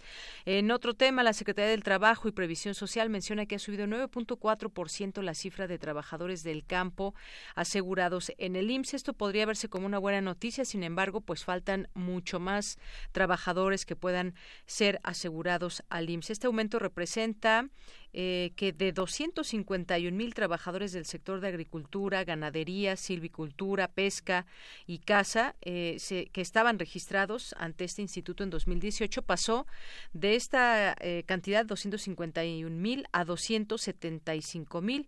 Esto significa una incorporación de 23.700 personas más. En otro tema, acusan corrupción en contratos del sistema de transporte colectivo Metro, que prepara ya además denuncias por corrupción. En su primera conferencia de prensa, ya como directora del organismo, Florencia Serranía dijo que se trata de omisiones, simulación o falta de supervisión en contratos millonarios para el mantenimiento de todos los sistemas con los que opera la red. En otro tema también, eh, en la conferencia de la mañana del presidente habló sobre la Guardia Nacional, que por cierto ya la Cámara de Diputados aprobó en la sesión la declaratoria de constitucionalidad de las reformas en materia de Guardia Nacional y extinción de dominio luego de que 19 congresos estatales y el de la Ciudad de México avalaron los cambios para permitir la participación de Fuerzas Armadas en tareas de seguridad pública. Fueron 63 votos a favor, cero en contra, cero abstenciones. También se refirió a la cancelación del desarrollo inmobiliario en Santa Fe. Dijo que ya no se venderá el terreno de Sedena para este desarrollo, por lo que solo se edificarán pocas viviendas y se privilegiará el medio ambiente. Y también insistió en que su gobierno no reservará información, por lo que aseguró que si Pemex emitió una recomendación para mantener reservados los datos respecto al proyecto de refinería en Dos Bocas, Tabasco, se rectificará y se harán públicos. Bien, pues parte de lo que le podemos mencionar en los temas nacionales. Vamos ahora a la información internacional que nos preparan Ruth Salazar y Natalia Pascual. Internacional RU. Este jueves, al menos tres personas murieron, dos de ellas menores de edad, al hundirse el barco en el que se dirigían a la isla griega de Samos. Más de 220 migrantes han muerto en aguas del Mediterráneo desde principios de año, mientras intentaban alcanzar las costas europeas. Un grupo de funcionarios del Parlamento Europeo protestaron contra la conferencia en la que participaban miembros del partido de extrema derecha español Vox. Denunciaron sobre todo sus actitudes homófobas y antifeministas. Habla Ana Miranda, eurodiputada del bloque nacionalista gallego. Es una vergüenza para el Parlamento Europeo que haya un partido racista, homófobo, un partido xenófobo y que incita al odio hoy en estas instalaciones. Es una vergüenza para la democracia. El autoproclamado presidente de Venezuela, Juan Guaidó, advirtió que la expulsión del embajador alemán Daniel Kriner, ordenada por el gobierno de Nicolás Maduro, es una amenaza. Están amenazando a un país importante de Europa que está ayudando humanitariamente a Venezuela. Es importante que eso lo sepa el pueblo de Venezuela. No solamente bloquean y queman, sino amenazan verbalmente a quien ayuda humanitariamente a Venezuela. El fabricante chino de equipos de telecomunicaciones Huawei presentó una demanda contra el gobierno de Estados Unidos por la prohibición de sus productos en el mercado estadounidense, en medio de las acusaciones de espionaje contra la compañía, anunció el presidente Wu Ping. El Congreso de Estados Unidos ha omitido varias veces entregar pruebas que sustenten su orden de restricción a los productos Huawei. Nosotros nos vemos obligados a ir a la justicia como último recurso. Esa prohibición no solo es ilegal, sino que impide a Huawei beneficiarse de las mismas condiciones en el mercado estadounidense, lo que vulnera no solo los intereses del grupo, sino el de los consumidores en Estados Unidos. El cardenal francés Philippe Barbarin, condenado a seis meses de prisión por haber encubierto actos de pederastia en su diócesis de Lyon, anunció que presentará su dimisión al Papa Francisco. Euh, Tomo nota de la decisión del tribunal. Con independencia de mi futuro personal, quiero reiterar mi compasión hacia las víctimas y el lugar que, junto a sus familias, guardan en mis oraciones. He decidido ir a ver al Santo Padre para entregarle mi dimisión y me va a recibir en los próximos días. Con audios de Radio Francia, las breves internacionales con Natalia Pascual. Queremos escuchar tu voz. Nuestro teléfono en cabina es 55 36 43 39. Relatamos al mundo. Relatamos al mundo. Dos con veintiséis minutos. Cuando iniciamos este espacio les decíamos que si querían aprender purépecha, pues se quedaran con nosotros porque íbamos a platicar con el profesor Ismael García Marcelino, que nació en Iguazio, Michoacán. Es profesor de esta lengua, lengua purépecha, en la licenciatura en literatura intercultural y en el Centro de Idiomas de la ENES Morelia y además es miembro fundador de la Academia de la Lengua Purépecha. Profesor, bienvenido a este espacio. Gracias por estar aquí. Bueno. A la orden. Ah, ¿qué tal? No le escuchaba, profesor. Pues qué bueno que ya estamos aquí eh, al aire en estos micrófonos de Radio UNAM para platicar. Pues eh, hay un manual, un manual que se preparó para que pues mucha gente pueda acceder a él. Y además pues bueno por qué no desde aquí profesor sembramos esa eh, curiosidad por esta lengua purépecha quien no la conoce y que podamos pues conocerla yo creo que es como muchas lenguas de nuestro país eh, importante quizás eh, conocer dónde se habla qué tan fácil o difícil puede ser este aprendizaje. Cuéntenos por favor bueno, son, son muchas cosas. la primera cosa que yo agregaría al asunto de la curiosidad sería el interés por la por el estudio de la lengua, por el aprendizaje y las ganas de comunicarse en la lengua purépecha. Es cierto que la curiosidad puede ser el inicio, pero eh, más adelante sí sí es interesante, digamos, el proceso de, estudiar la lengua purépecha u otra lengua indígena. Por otra parte, bueno, pues el purépecha se habla en el centro de Michoacán, en cuatro regiones que eh, sobreviven a los embates de la penetración cultural, a saber, son la Cañada de los Once Pueblos, la meseta purépecha en sus cuatro regiones, la región de los lagos que están en torno al lago de Pátzcuaro y Sirahuén, y un, pequeña, una pequeña subregión que se llama la Ciénega de Zacapu, con alrededor de cinco comunidades. Ahí es donde se habla la lengua y, bueno, pues no es una lengua difícil de aprender. Yo cada vez que mis estudiantes quieren animarse a quedarse conmigo para estudiarla, yo les digo que el purépecha es muy fácil, mire usted, si, los si la hablan los niños. Así es. Y, y, bueno, como cuánta gente, de cómo cuánta gente estamos hablando de estas regiones que nos dice que se habla purépecha en, en Michoacán. Pues mire, aunque cada vez van siendo menos, sobrevivimos un promedio de 300 mil hablantes. 300 mil hablantes entre niños también. Niños, hombres, mujeres, personas adultas y ancianos. Y, bueno, pues justamente eh, me gustaría que nos platicara de este manual, no sé si lo pronuncie bien, Hu G. Wantani, del ANMO, que se ha preparado para, pues, para dar a conocer esta lengua. Bueno, aquí lo primero que hay que decir es el trabajo científico, metodológico, de entrega, un, espíritu de entrega muy loable de parte de la maestra Sue Meneses, que se puso a escribir las primeras líneas de una especie de guía por medio del, eh, con la cual puede caminar cualquier persona que decida enseñar purépecha. Y efectivamente se trata de un manual para la enseñanza que se llama Wandani, que significa hablemos. Eh, y, bueno, pues eh, resultado de un proyecto de trabajo y, como dije, del propio interés de la maestra Sue, el Laboratorio Nacional de Materiales Orales que está en la ENES, aquí en Morelia, Michoacán, eh, dio todo el apoyo para que resultara de ahí un documento que más o menos tiene tres características importantes de resaltar. Primera, que es un texto introductorio con la mejor sistematización de los contenidos para que el maestro y el estudiante se sientan realmente cobijados, abrazados, conducidos. Por una parte. La otra es que cuenta con una serie de imágenes eh, que le ayudan al, al, chico a distribuir los contenidos e irse en un orden específico y guiándose por las imágenes que tiene el libro, que son imágenes muy bien logradas también. Ahorita no retengo, me va a tocar lamentar que no retengo el nombre de la ilustradora, que es un trabajo maravilloso, muy digno de mucho reconocimiento. Y la otra es este, los trabajos en audio, o sí, los, los audios que incluyen, eh, que vienen en el manual. Por cierto, y resulta muy importante, el manual tiene una versión electrónica que está disponible de manera gratuita en la página del Laboratorio Nacional de Materiales Orales.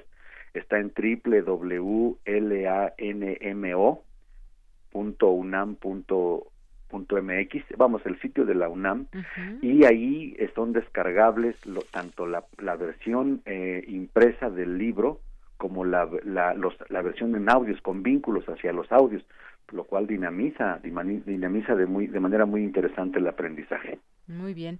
Y además yo quiero decir un dato también para que pues lo sepa nuestro auditorio. Este manual obtuvo el premio Antonio García Cubas de 2018 en la categoría Libro de Texto Escolar otorgado por el Instituto Nacional de Antropología e Historia en reconocimiento a la labor e investigación y a la calidad editorial. Así que sí sería muy bueno que se descargue este material para que pues la gente pueda conocer quizás de primera mano esta este material que se interese, como decía usted, más allá de la curiosidad que se interese en estudiar esta, esta lengua que se habla allá en Michoacán. ¿Qué más podemos decir, profesor? Bueno, pues resaltar la importancia que tiene el que el hecho de que la Escuela Nacional de Estudios Superiores, la ENES de Morelia, impulse, digamos, por una parte el, el estudio eh, concienzudo y sistemático de una carrera como la, la, licenciatura de en literatura intercultural y por otra que tenga entre sus cosas obligatorias el acercamiento tanto a las lenguas clásicas como en este caso a dos lenguas indígenas que se hablan en Michoacán como el náhuatl y el purépecha. Me parece que una de las una de las eh, vamos el rostro del del, del, país de, de México no estaría completo sin los rasgos culturales que ofrece tanto la cultura como las lenguas indígenas que, que en el país sobreviven, hay que decirlo también de esa manera. Así es. Aquí tengo justamente abierta la página, profesor, eh, de www.lanmo.unam.mx, donde pues aparece toda esta información de la cual nos está platicando. Tiene aquí también su parte de redes sociales, los seminarios, las publicaciones, proyectos, todo lo que lo que puede contener este Laboratorio Nacional de Materiales Orales. Y bueno, pues quizás quien nos esté escuchando nos diga, a mí me interesa, pero pues evidentemente no puedo ir a, a, a Michoacán eh, a la Morelia, pero pues se puede meter aquí y puede encontrar información, pero puede en todo caso aprender el idioma. Sí, desde, desde la página, claro que puede, sí, digo, digo, eh, para todo se necesita disciplina. Eh, pero si está frente a la página, tiene abierta la página en su versión, eh, digamos, en la pantalla, y, y, desde, desde ciertos iconos que aparecen en la pantalla hay una forma de, de, de, de dar clic en las orejitas, digamos, así porque aparece una orejita y ahí se remite inmediatamente a los audios, entonces puede puede revisar su pronunciación, puede repasar cuantas veces necesite y así este no es autodidacta el, el, manual, eso es ver, también hay que decirlo con con, con la verdad, ¿no? Pero ayuda muchísimo. Claro que si tienen ahí en la Ciudad de México algún hablante que les pueda ir aclarando algunas dudas, pues ya, ya, ya se puede, se puede estudiar a solas, ¿no? O en solitario, mejor dicho. Claro, sí, pues bueno, aquí está la información principal que los acerca primero a este a esta lengua y efectivamente, pues ya si quieren eh, tener una mejor pronunciación, como usted que nos acaba de mencionar, este nombre propio del, del manual y, bueno, alguien que nos corrige efectivamente. ¿Qué, ¿Qué, nos puede decir en cuanto a quizás un poco, no sé, la sintaxis, cómo está conformado este esta, esta lengua purépecha, profesor? ¿Cómo se lee, se pronuncia? ¿Cómo, ¿Cómo es más o menos? Bueno, la, la lengua purépecha no tiene más allá de una docena de sonidos distintos del español, algunos sonidos aspirados, algunas vocales este, intermedias, este, pero fuera de eso, el alfabeto que utilizamos para escribir este manual es un alfabeto bastante funcional, es económico, es sencillo, pero el aprendizaje del purépecha estriba su importancia, tiene su importancia en, en, su característica aglutinante. Es como, como el alemán que va uniendo palabras y va construyendo ideas nuevas a partir de palabras que va juntando. El purépecha funciona más o menos igual, pero va juntando partículas. Entonces, en una sola palabra podemos tener toda una idea que ya traducida al español puede dar diez o más palabras y tener una idea. Entonces, eso a veces se, dificulta, pero una vez que uno va conociendo los morfemas, aprende a identificarlos como en un mapa, como en una radiografía, y en realidad, poco a poco, este manual se convierte en una herramienta para aprender la lengua, para facilitarlo. Así es. Y bueno, no sé si nos pueda hablar un poquito, quizás para que pues nos, nos eh, llene más también el oído con ya con, con esta lengua purépecha algo que pues, nos quiera decir. Más, que nada me gustaría aprovechar para saludar a la gente que nos escucha. Ah, muy bien. Eh, wanda pashaka para wanda panchiaka eh, wanda shachin suneska sesa piringa sun harwata piringa purepe chimbojorenpi changa himijaka mehikirekani o nanienga hamaaka wakat eh, keskun keskun eshen o penanarikun arin takuka tenga internet himbojaka ka eroka para estas estas put it between one Pues qué bonito se escucha, profesor. Eh, y pues bueno, ahí más o menos por lo que usted nos dijo que iba a mandar saludos a la audiencia y un poco quizás remitirse a, que puedan estudiar el purépecha a través de internet. Pero pues muchas gracias por acompañarnos, por invitarnos. Creo que esta es más que otra cosa una invitación también a que nos acerquemos a esta, a una de las tantas lenguas que se siguen hablando en nuestro país y que desafortunadamente, como usted decía al principio, que cada vez se habla menos. Sí, sí, así es. Eh, bueno, eh, este, esta, este infortunio de que las lenguas cada vez se vayan hablando menos es una circunstancia que comienza muchas décadas atrás, eh, a partir del desplazamiento que, que han ido sufriendo por la discriminación cuyos orígenes todos conocemos y que también le ha pegado a las lenguas indígenas y al purépecha también. Así es. Bueno, pues ahí dejamos esta página, por supuesto, para todas las personas que quieran entrar. De verdad, de la curiosidad pueden hacer ese interés. Métanse a www.lan, n de niño, m de mamá, o lanmo.unam mx y ahí pues descubran todo esto de lo que les hemos estado platicando estos últimos minutos aquí con el profesor Ismael García. Pues muchas gracias, profesor. ¿Algo más que usted quiera agregar? Nada más de Yanira, al contrario, este, eh, constatar, hacer patente que es un homenaje eh, esta entrevista, muchísimas gracias, y un reconocimiento también para Lenny Garcidueñas, quien ha sido nuestro enlace acá en, en la ciudad de Morelia. Por supuesto que sí, un saludo a todos allá en la Enes Morelia y pues gracias, profesor, hasta luego. Eh, linda tarde. Igualmente para usted, muy buenas tardes. Fue el profesor Ismael García Marcelino, es profesor en lengua purépecha, en la licenciatura en literatura intercultural y en el Centro de Idiomas de la Enes Morelia y es miembro fundador de la Academia de la Lengua Purépecha. Prisma RU. Relatamos al mundo. Porque tu opinión es importante, síguenos en nuestras redes sociales, en Facebook como Prisma RU y en Twitter como arroba PrismaRU. Queremos escuchar tu voz. Nuestro teléfono en cabina es 55 36 43 39. Gaceta UNAM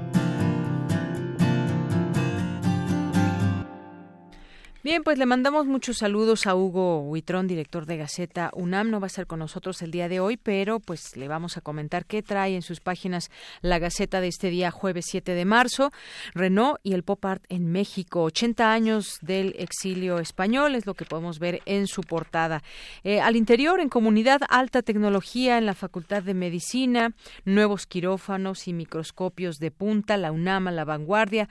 El rector Enrique Graue puso en operación equipos en la unidad médica de microscopía de los más modernos en Latinoamérica. Aquí vemos algunas imágenes que dan cuenta de ello. Reacredita Aragón dos licenciaturas, Sociología y Comunicación y Periodismo. Dice aquí esta, esta nota por reunir los requisitos e indicadores de calidad, la Asociación para la Acreditación y Certificación en Ciencias Sociales avaló por tercera ocasión los programas académicos de dos licenciaturas que imparte la Facultad de Estudios Superiores Aragón, Sociología y Comunicación y Periodismo.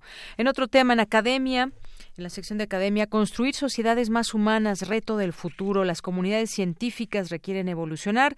La industria 4.0 se refiere a las nuevas tecnologías relacionadas con manejo de datos, realidad virtual e inteligencia artificial. En otro tema, persiste la desigualdad entre hombres y mujeres. Esto en el marco del Día Internacional de la Mujer. Dice aquí se requiere un cambio cultural y un andamiaje con plataformas legales, políticas públicas y recursos que garantice los derechos de las mujeres y su pleno ejercicio, dicen investigadoras de la UNAM. ¿Cuántos avances, cuántos retos de las mujeres, eh, las distintas formas de violencia también eh, la brecha digital. Dice aquí una cifra, solo 44% de cada 100 mujeres de 15 años y más disponibles para producir bienes y servicios son económicamente activas. 49.2% de las mujeres usa computadora en México, según la encuesta nacional sobre disponibilidad y uso de las tecnologías de la información en los hogares 2016. En otro tema, científicas, solo 28% de investigadores en el mundo aún subrepresentadas en la investigación y el desarrollo en todas las regiones. Es cuestión de tiempo y no demasiado para que haya un equilibrio, dice Alejandro Frank, coordinador del C3 y fundador del programa Adopte un Talento. Hombres y mujeres no se enamoran igual, así como lo escuchan. Líquido, nuevo tipo de amor. ¿De qué trata esta nota? Dice, ellos son visuales, ellas utilizan los cinco sentidos, asegura especialista. Esta nota que escribe en Gaceta Laura Romero dice que hombres y mujeres no se enamoran de la misma forma, pero en la actualidad no solo hay que considerar esas diferencias, sino también nuevos tipos de amor, como el líquido que se da entre personas que se conocen a través de una pantalla y de ahí establecen vínculos. Se trata de relaciones sin calidez ni solidez, efímeras en las que la pasión no dura, planteó Marcela Balades Morales de la Dirección General de Orientación y Atención Educativa. A ver, voy a seguir leyendo, ya me interesó este tema. Dice, al dictar la conferencia, ¿crees que los hombres y las mujeres se enamoran de la misma manera? Expuso que ellos son visuales, es decir, en ellos predomina el sentido de la vista. Miran la cara de una mujer durante ocho segundos, sus senos durante 16 y caderas y nalgas 24 segundos y en menos de un minuto deciden si una mujer les atrae o no. Eh, bueno, la Feria Internacional del Libro dijo que en lo referido anteriormente comienzan las diferencias porque las mujeres usan sus cinco sentidos y no solo uno para decidir. Ellas también son auditivas y olfativas de contacto y les gusta que las acaricien. Eso fue parte de lo que dijo la doctora al dictar esta conferencia y dice hombres y mujeres no se enamoran igual. Si quieren conocer más detalles todavía, pues consúltenlo en Gaceta impresa o en la Gaceta digital que se encuentra en gaceta.unam.mx. La actividad de Don Goyo normal en los últimos años está en los límites observados, hay equilibrio y estabilidad en el Popocatépetl, según dan cuenta expertos universitarios. En otro tema, relación íntima entre las artes y las matemáticas, un recorrido por la sala de Universum, el imaginario matemático, incluye más de 40 equipamientos interactivos en los que pueden observarse imágenes simétricas reflejadas en espejos de caleidoscopios. Eh, es parte también de lo que destacan. Eh, se trivializa, se trivializa la docencia en todos los niveles, dicen expertos. Un análisis de la reforma educativa dice que en la actualidad hay un proceso de trivialización de la docencia en todos los niveles educativos. Por ello, en México se debe resignificar la profesión docente y esa revalorización del magisterio como la mejora continua de la educación que requiere acciones de evaluación, consideraron expertos de la UNAM. Y en cultura exponen obras completas de Renault en Casa del Lago, que es justamente la nota de la, de la portada. Mm, ¿Pensabas que el pop art había sido inventado solo por Andy Warhol en los años 60? Pues no, casi 20 años antes de las famosas obras del ilustrador estadounidense, el valenciano Joseph Renault, eh, hizo una serie de fotomontajes eh, en los que también utilizaba elementos como las botellas de Coca-Cola, las bocas con labios rojos e imágenes de mujeres cosificadas. Ese trabajo, además, lo hizo durante su exilio en México, inspirado por la cultura del país y los artistas de la época. Así que en Casa del Lago pueden apreciar esta esta exposición, esta serie se llama The American Way of Life y por primera vez podrá ser vista de forma completa en México, en Casa del Lago de la UNAM, como parte de la exposición gráfica en el exilio de Joseph Renault en el periodo mexicano hasta el 19 de mayo. Así que esa es una invitación que también les hacemos. Tesoros ocultos de las bibliotecas universitarias, joyas de los acervos. Arranca la segunda generación de piso 16. ¿Recuerdan este proyecto del cual hemos hablado? Aquí hemos tenido esa oportunidad de platicar con Julieta Jiménez Cacho, que pues ha estado al frente de este proyecto y son cada vez más jóvenes los que se suman a proyectos culturales que están pues eh, ligados a actividades cotidianas y que pueden pues a través de una beca acceder y a promover también todas estas eh, eh, posibilidades que hay para mostrar el arte y la cultura. También hoy contiene un suplemento, brilla pese a la adversidad, conocimiento, emociones y placeres, entre otras cosas. Y bueno, pues eso es parte de lo que hoy contiene la Gaceta UNAM. Vamos a tener hoy Cinemaedro Vamos a tener, ya en un momentito estará aquí con nosotros el profesor Carlos Narro para platicarnos de cine. Por lo pronto, pues bueno, déjeme comentarle algunas, algunas de las notas que hay hoy en, en eh, además de las que les comentábamos hace un momento, pues hay algunos datos interesantes eh, que trae, por ejemplo, el Universal y que dice Juan Gabriel, María Félix, Elba, narcos, espiados por gobiernos del PRI, Fernando Gutiérrez Barrios y Miguel Nazar Aro, espías y acusados de ser autores de la guerra sucia, fueron investigados por sus propias agencias de inteligencia. ¿Quién fue Miguel Nazar Aro, el espía de la DFCE, de la Dirección Federal de Seguridad. Bueno, pues un, un, tema interesante. Si quieren conocer más detalles, pues aquí viene hoy en el impreso del Universal. en el caso de Tatiana Cloutier, vigilada por el gobierno desde los 19 años por la actividad política de su padre, elementos de esta desaparecida de FS la seguían, imagínense, pues bueno, prácticamente una gran parte de su vida. A Muñoz Ledo lo vigiló de forma personal Nazar Aro, eh, Porfirio Muñoz Ledo, que era embajador de México ante la ONU cuando fue vigilado por Miguel Nazar Aro, encargado de esta dirección. En el caso de López Obrador, así espiaban al, hoy presidente, esto decía el, el expresidente el expediente negro de los 80. AMLO fue identificado, López Obrador, como un simpatizante del Partido Socialista y Comunista, trató de hacer más progresista al PRI, dice esta dirección. Bueno, un trabajo especial ahí que hizo este este medio de comunicación. Y bueno, también entre los temas está esta pues decisión de las magistradas a la Corte que pues bueno, habrá que investigar entre más perfiles, han sido rechazados por los legisladores y, y bueno, pues hoy eh, Monreal, Ricardo Monreal pide posponer la elección de ministra de la Suprema Corte de Justicia de la Nación porque no hay consenso. Ha habido pues duras críticas ante, la terna que se ha presentado y bueno, esto es parte de la información que le tenemos. Vamos a escuchar un poema. Ahorita les decimos de quién. Prisma RU. Relatamos al mundo. Antonio del Toro jueves.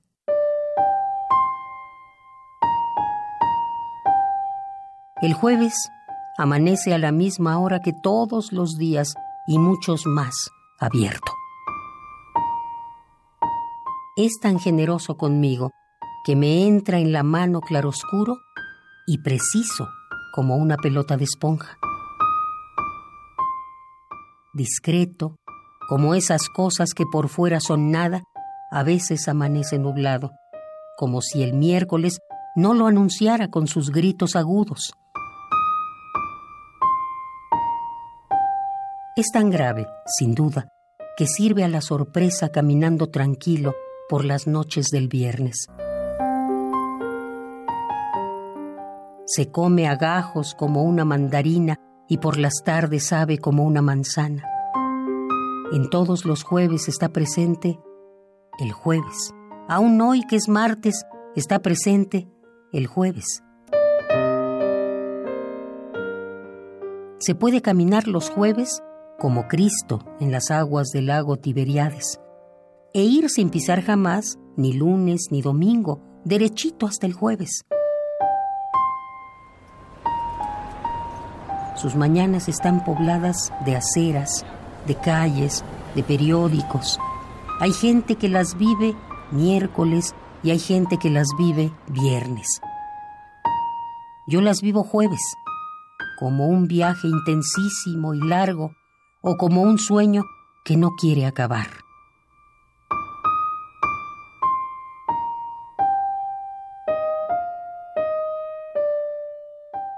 Apenas son las doce y ya he conocido mujeres que me han llevado al entusiasmo. La pelota ha golpeado la pared. Me ha llenado de vejez un anciano. Los jueves el tiempo se detiene. Surgen la poesía y los amigos. Es un día de piernas fuertes y de mirada serena en donde por las noches transcurren muchas vidas. Abandono el volante y me voy a volar Es jueves en el tiempo del mundo. Es jueves en este acantilado sobre esta playa tenue. Es jueves hoy por la mañana. Es jueves en tus labios del jueves. En el viaducto, blancas paredes conducen al auto por la noche. Todo tiempo es jueves entre un puente y otro hacia la casa. El árbol de los jueves es ancho como el tiempo de los jueves, y los pájaros cubren sus elevadas ramas y surcan el espacio. El cielo de los jueves es un archipiélago de islas alargadas. Trepar a las primeras ramas de ese árbol es mirar de cerca la distancia, montar en el asombro, saber que si un jueves es un tigre, el otro puede ser volcán y parecerse.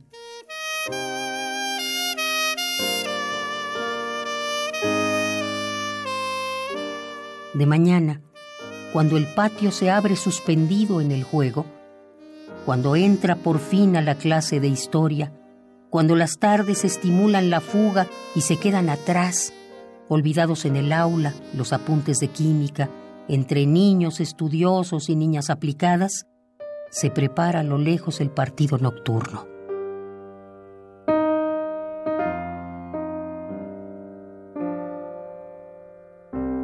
También los jueves la gente se suicida, pero no es la misma del lunes o del sábado. Los suicidas del jueves son suicidas serenos, irrevocables, que se hunden en las aguas del jueves para siempre.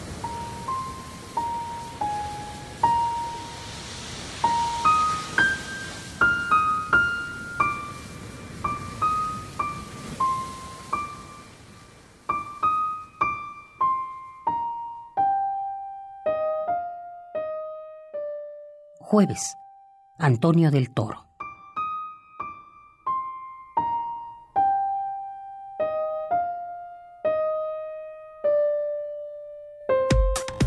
Relatamos al mundo. Relatamos al mundo. Bien, continuamos aquí en Prisma RU. Le mandamos un saludo al maestro Carlos Narro, que pues ya no pudo llegar, está atorado ahí en el tráfico. Te mandamos muchos saludos desde aquí, Carlos, y te esperamos el siguiente jueves. Y por lo pronto, pues bueno, en estos, en estos minutos que nos quedan, me gustaría que vayamos a ver calentando motores para un tema que seguramente dará mucho que, de qué hablar, de qué discutir, debatir eh, y demás. Pues son los 100 días, los 100 primeros días del presidente Andrés Manuel López Obrador. Que para usted, ¿qué es los, estos primeros 100 días? Qué es lo que lo, ha marcado. Eh, próximo domingo se cumplen exactamente estos 100 días. ¿Qué marca los 100 días de López Obrador? ¿Qué opinan del gobierno en este tiempo? Es una pregunta que le estaremos haciendo y que leeremos y escucharemos con mucha atención sus, sus opiniones al respecto qué opina, por ejemplo, de la lucha contra el huachicol en estos, en estos días, eh, considera y cuáles y de parte de quién errores o no de los colaboradores, eh, qué opina, por ejemplo, de la administración austera, que es un paso que se dio en esta administración, por lo menos, por lo menos en digamos en el tema de que nadie puede ganar más que el presidente y que la mayoría en este país parece ser que se sumó como tal en la administración pública, por supuesto estamos hablando. Eh, ¿Qué le parecen, por ejemplo, estas conferencias por la mañana que pues permiten a mucha gente informarse de primera mano, que están ahí los medios de comunicación haciendo pues eh, las preguntas de cada medio que representan, eh, las polémicas que ha habido también por el tema de los refugios, de las estancias infantiles, algún otro tema que en particular les, les preocupe, el tema de la economía, por ejemplo, eh, cómo, cómo ha estado, cómo está el dólar. Estaba leyendo hace un momento que estamos casi a los 20, casi a los 20 pesos el dólar. El tema de las calificadoras, que además el presidente dice, bueno, pues también que tomen en cuenta todos estos temas de, de la de la corrupción. Y bueno pues vamos a ir platicando de estos de estos temas. El próximo martes tendremos una mesa de análisis aquí para hablar y analizar y por qué no también debatir sobre lo que dicen los números lo que dice la opinión pública quién es la opinión pública lo que se dice desde el gobierno. Y si en estos 100 primeros días pues se ha logrado ya echar una mirada que podamos asomarnos a lo que podrán ser los siguientes seis años. Qué dice la economía por ejemplo, en los, en los 100 días de primeros de López Obrador, estas reuniones que ha tenido con empresarios, con, en su conjunto, lo que le han pedido también, eh, que se incorporen las expectativas del sector privado, qué pasa en el sector turismo. Hay muchos temas que no debemos de dejar de lado. El tema de la corrupción, por ejemplo, cómo es que se pretende acabar con la corrupción, cómo estamos participando también como ciudadanos. Eh, son análisis que yo creo será importante hacer de manera personal y de manera pues eh, también em, en grupo en distintos eh, lugares de discusión y pues uno de ellos pues por supuesto es nuestra universidad. En materia de derechos humanos por ejemplo eh, todo este asunto y tema pendiente con las víctimas, por ejemplo, los desaparecidos de este país, que si bien venimos heredando graves y grandes problemas, ¿qué viene para este eh, en estos próximos seis años ya de pues con lo que hemos visto en estos primeros 100 días. El medio ambiente, por ejemplo, el tema de género, ha habido nombramientos también últimamente, los medios de comunicación, por supuesto, también otro tema sin duda importante. Así que pues esto seguiremos platicando y a lo largo de estos días nos encantaría conocer su opinión al respecto de estos 100 primeros días del presidente Andrés Manuel López Obrador en pues en estos temas de política y que pues nos marcan de toda de todas maneras porque vivimos sumergidos en este país con tantos problemas, pero también de cara a lo que todos quisiéramos que fuera un futuro mejor y que pues todos debemos estar también eh, de alguna manera unidos para contrarrestar muchas de las adversidades que están y las que vienen y que pues bueno creo que como sociedad también es importante conocer y estar informados de lo que sucede. Nos vamos a despedir ya. Muchas gracias por sintonizarnos. Em, gracias a todos ustedes que han permanecido con nosotros durante todo este tiempo. Soy de Yanira Morán y a nombre de todo el, el, equipo, gracias, buenas tardes, buen provecho. Los dejo con esta música. La canción se llama Manteca y el artista, el músico es Arturo Sandoval. Con esto nos despedimos. Hasta mañana.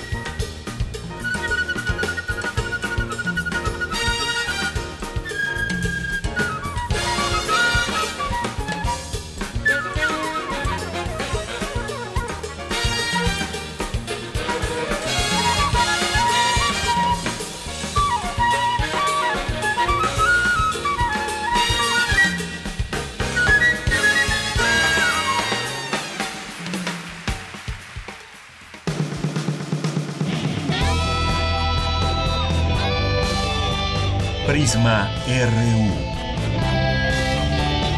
Relatamos al mundo.